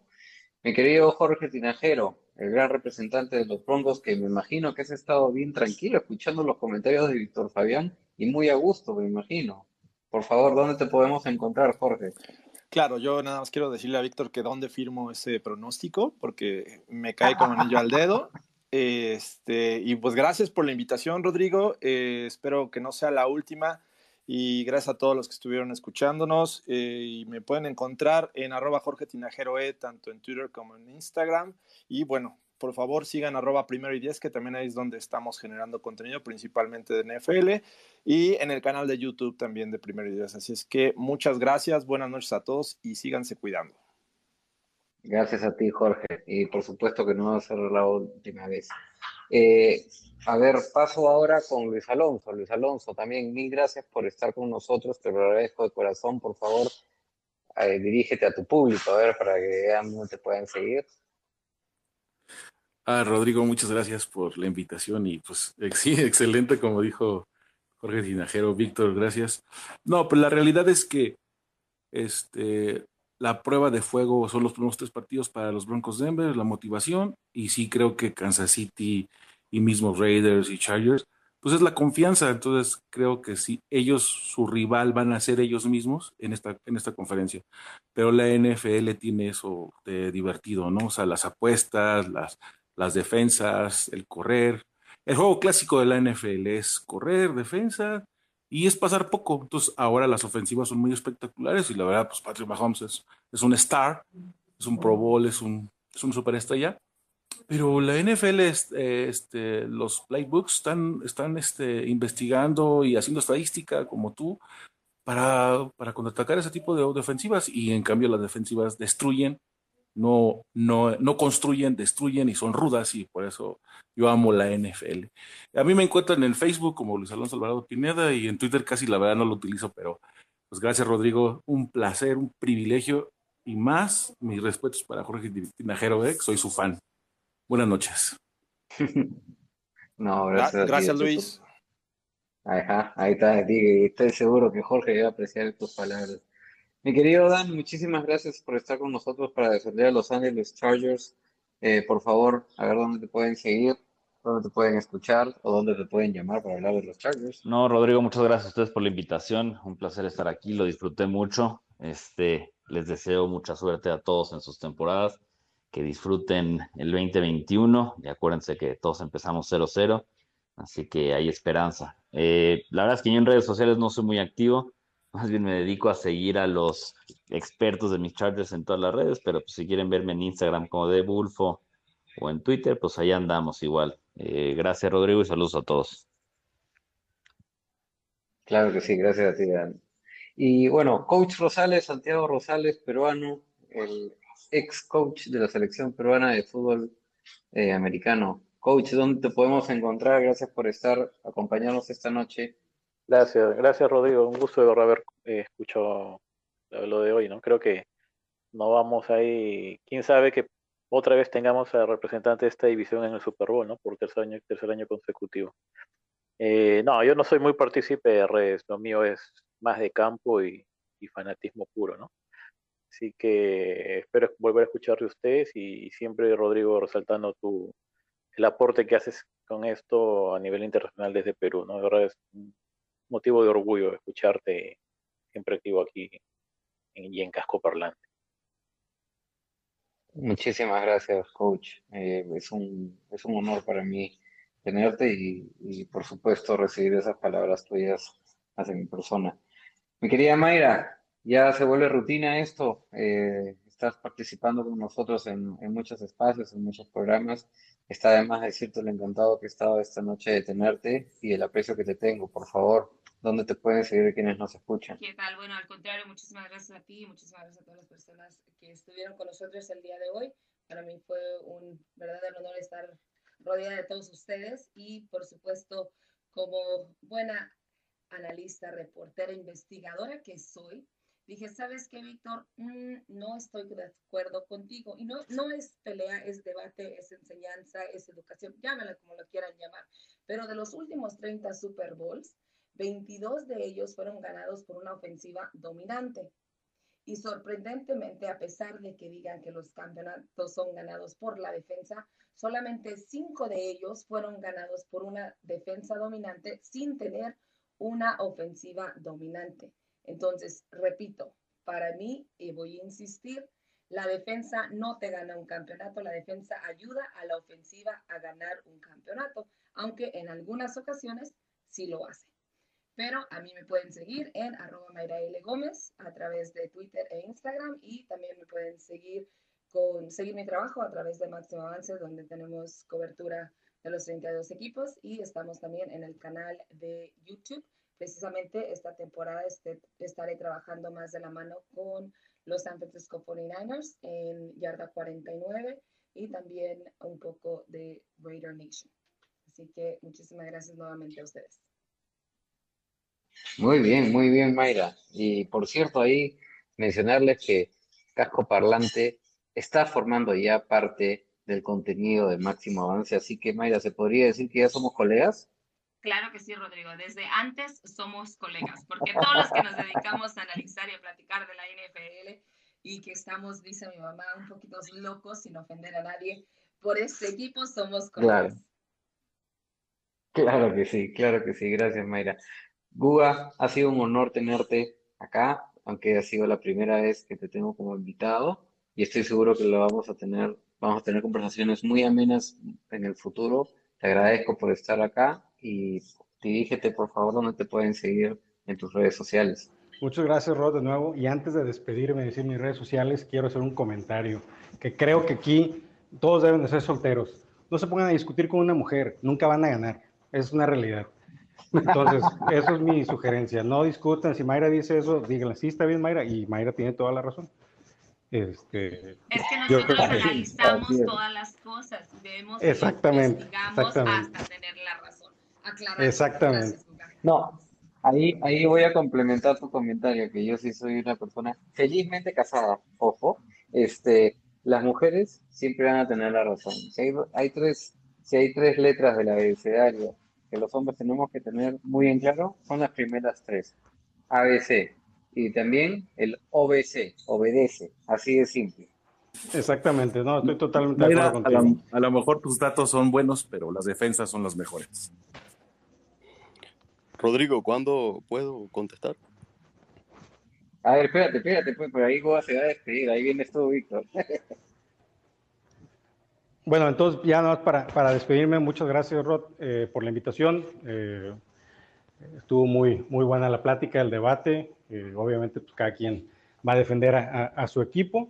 Y eh, a mí me pueden encontrar en arroba gugageco en Twitter, arroba gugageco NFL en las demás plataformas. Y pueden seguirnos en Nación Fantasy en Facebook, Twitter, Instagram, eh, YouTube, OnlyFans. Tenemos de todo en Nación Fantasy. Ahí pueden encontrarnos en todos lados el mejor contenido fantasy. eh, y si no es el mejor, por lo menos se divierten. eh, eso se los aseguro. Claro que sí, claro que sí, mi querido Buca. A ver, gracias. Víctor, eh, tus apreciaciones muy, muy pertinentes. Eh, te agradezco por darte el tiempo también de darte un salto, escucharnos y dar tus opiniones. Así que por favor, adelante te- el micro estudio y, y dónde te podemos seguir en redes. Por favor, tus comentarios. Rodrigo, gracias por eh, invitarme a subir a la plataforma y poder compartir con cada uno de ustedes a quienes respeto. Yo creo que el respeto es lo primero que tenemos que emplear en todo tipo de aspectos de nuestras vidas y creo que el respeto es lo que hace de que nuestra función sea mucho mejor. Así que voy a mencionar lo siguiente, estoy felizmente casado y la que manda en casa es mi esposa. Ahora, cuando hay que entrar en un debate, ahí estoy. Por eso tengo la preparación de periodista también y obviamente al igual que Mayra, soy una persona que entra en research. Ahora le voy a decir lo siguiente a Mayra. Estoy abierto al reto, un reto obviamente sano y, y, como siempre los debates son los que nos hacen mejores porque obviamente nos permiten expresarnos un poquito más allá y no todo está basado en tecnicalidades, no, solo está, no todo está basado en papel. ¿ok?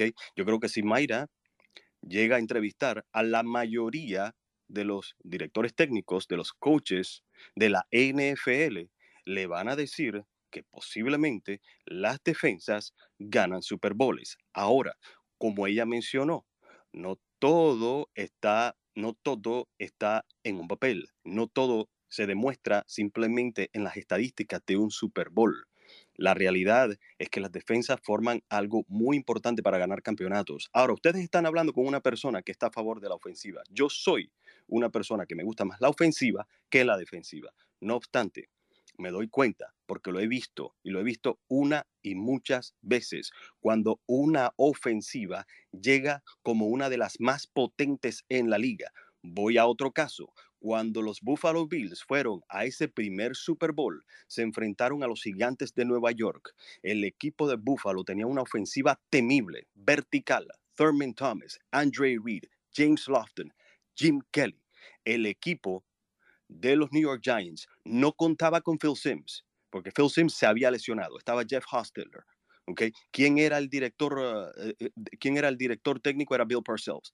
¿Quién era el coordinador defensivo? Bill Belichick. Bill Belichick dijo: aquí nosotros vamos a ganar corriendo el balón y por supuesto empleando una defensiva, una estrategia que no va a permitir de que el equipo de Buffalo juegue verticalmente. ¿Y qué pasó? El equipo de Buffalo fue lo más cercano que estuvo de ganar un campeonato, desafortunadamente, Scott Norwood falló ese, ese intento de, última instancia y el equipo de Buffalo perdió tres consecutivos, perdió cuatro. Pero esa ofensiva del equipo de Buffalo era muy buena. ¿Con quién se enfrentó el, el, el, año después? Se enfrentó ante un equipo de Washington, un equipo de Washington defensivo muy bueno y después contra dos equipos de Dallas que defensivamente eran extremadamente buenos. O sea, por favor, Mayra, con mucho gusto, aquí estamos para debatir, pero más que todo, te tengo mucho respeto porque en esta, en esta industria el respeto es lo más importante. Un cariño para todos y ha sido un gran placer. Espero unirme la próxima vez si tengo la oportunidad. Rodrigo, Rodrigo, perdón, muchas gracias nuevamente. No, no, no, al contrario, Víctor Fabián. Mayra, ¿te, deja, ¿te dejó tranquila las palabras de nuestro colega Víctor? No, estoy totalmente de acuerdo con Víctor. El respeto ante todo, y lo siento si de alguna manera se sintió ofendido o ofendía a cualquier persona. Para mí eso no, no era de eso. De hecho, no, ¿de qué hace? Precisamente eso. Podemos ponernos a debatir no. partido por partido. Los números no, no lo son todo. Sin embargo, ha demostrado una y otra, y otra vez la realidad de que las defensas ayudan a la ofensiva. Y sí he tenido el gusto de platicar con varios entrenadores en jefes, algunos que dicen precisamente lo que dice Víctor, y varias personas, y, en la, y si vamos y entrevistamos a jugadores, entrenamos, en, en, entrevistamos a, de, a, coordinadores defensivos, coordinadores ofensivos, varios de ellos van a decir lo mismo. Sin embargo, ahora estamos viendo que la ofensiva es tu clave a un triunfo. Por lo menos así, es, así uh -huh. ha sido la muestra y como te digo, Víctor, estoy más que dispuesta a platicar con ellos, pero creo que en este momento se trata de que vamos a llegar a un acuerdo que no es, que pues, la, la, situación es así. El dicho está y así los es. números demuestran otra cosa. Un abrazo a todos. Así es, y así es. Y, y, igual para ti y para Víctor y para todos los que nos han escuchado, esto es lo bonito del debate. Por eso el título de este espacio, señoras y señores, no solamente tiene un balón de fútbol americano, sino tiene fuego. Y el fuego claramente lo han establecido Víctor y Mayra con el respeto debido que se merece. Así que espero que todos lo hayan pasado muy bien. Ciertamente yo lo he pasado muy bien. Muchísimas gracias nuevamente a mis invitados. Síganlos por favor a cada uno de ellos. Y muchísimas gracias también, por cierto, a todos los que nos han estado escuchando a lo largo de este extenso espacio que por eso vienen mis agradecimientos. Señoras y señores, hemos llegado al final de este espacio divisional de la AFC Oeste. Han sido todos ustedes muy amables. Tengan ustedes unas muy buenas noches y un excelente año de fútbol americano. Hasta luego. Gracias.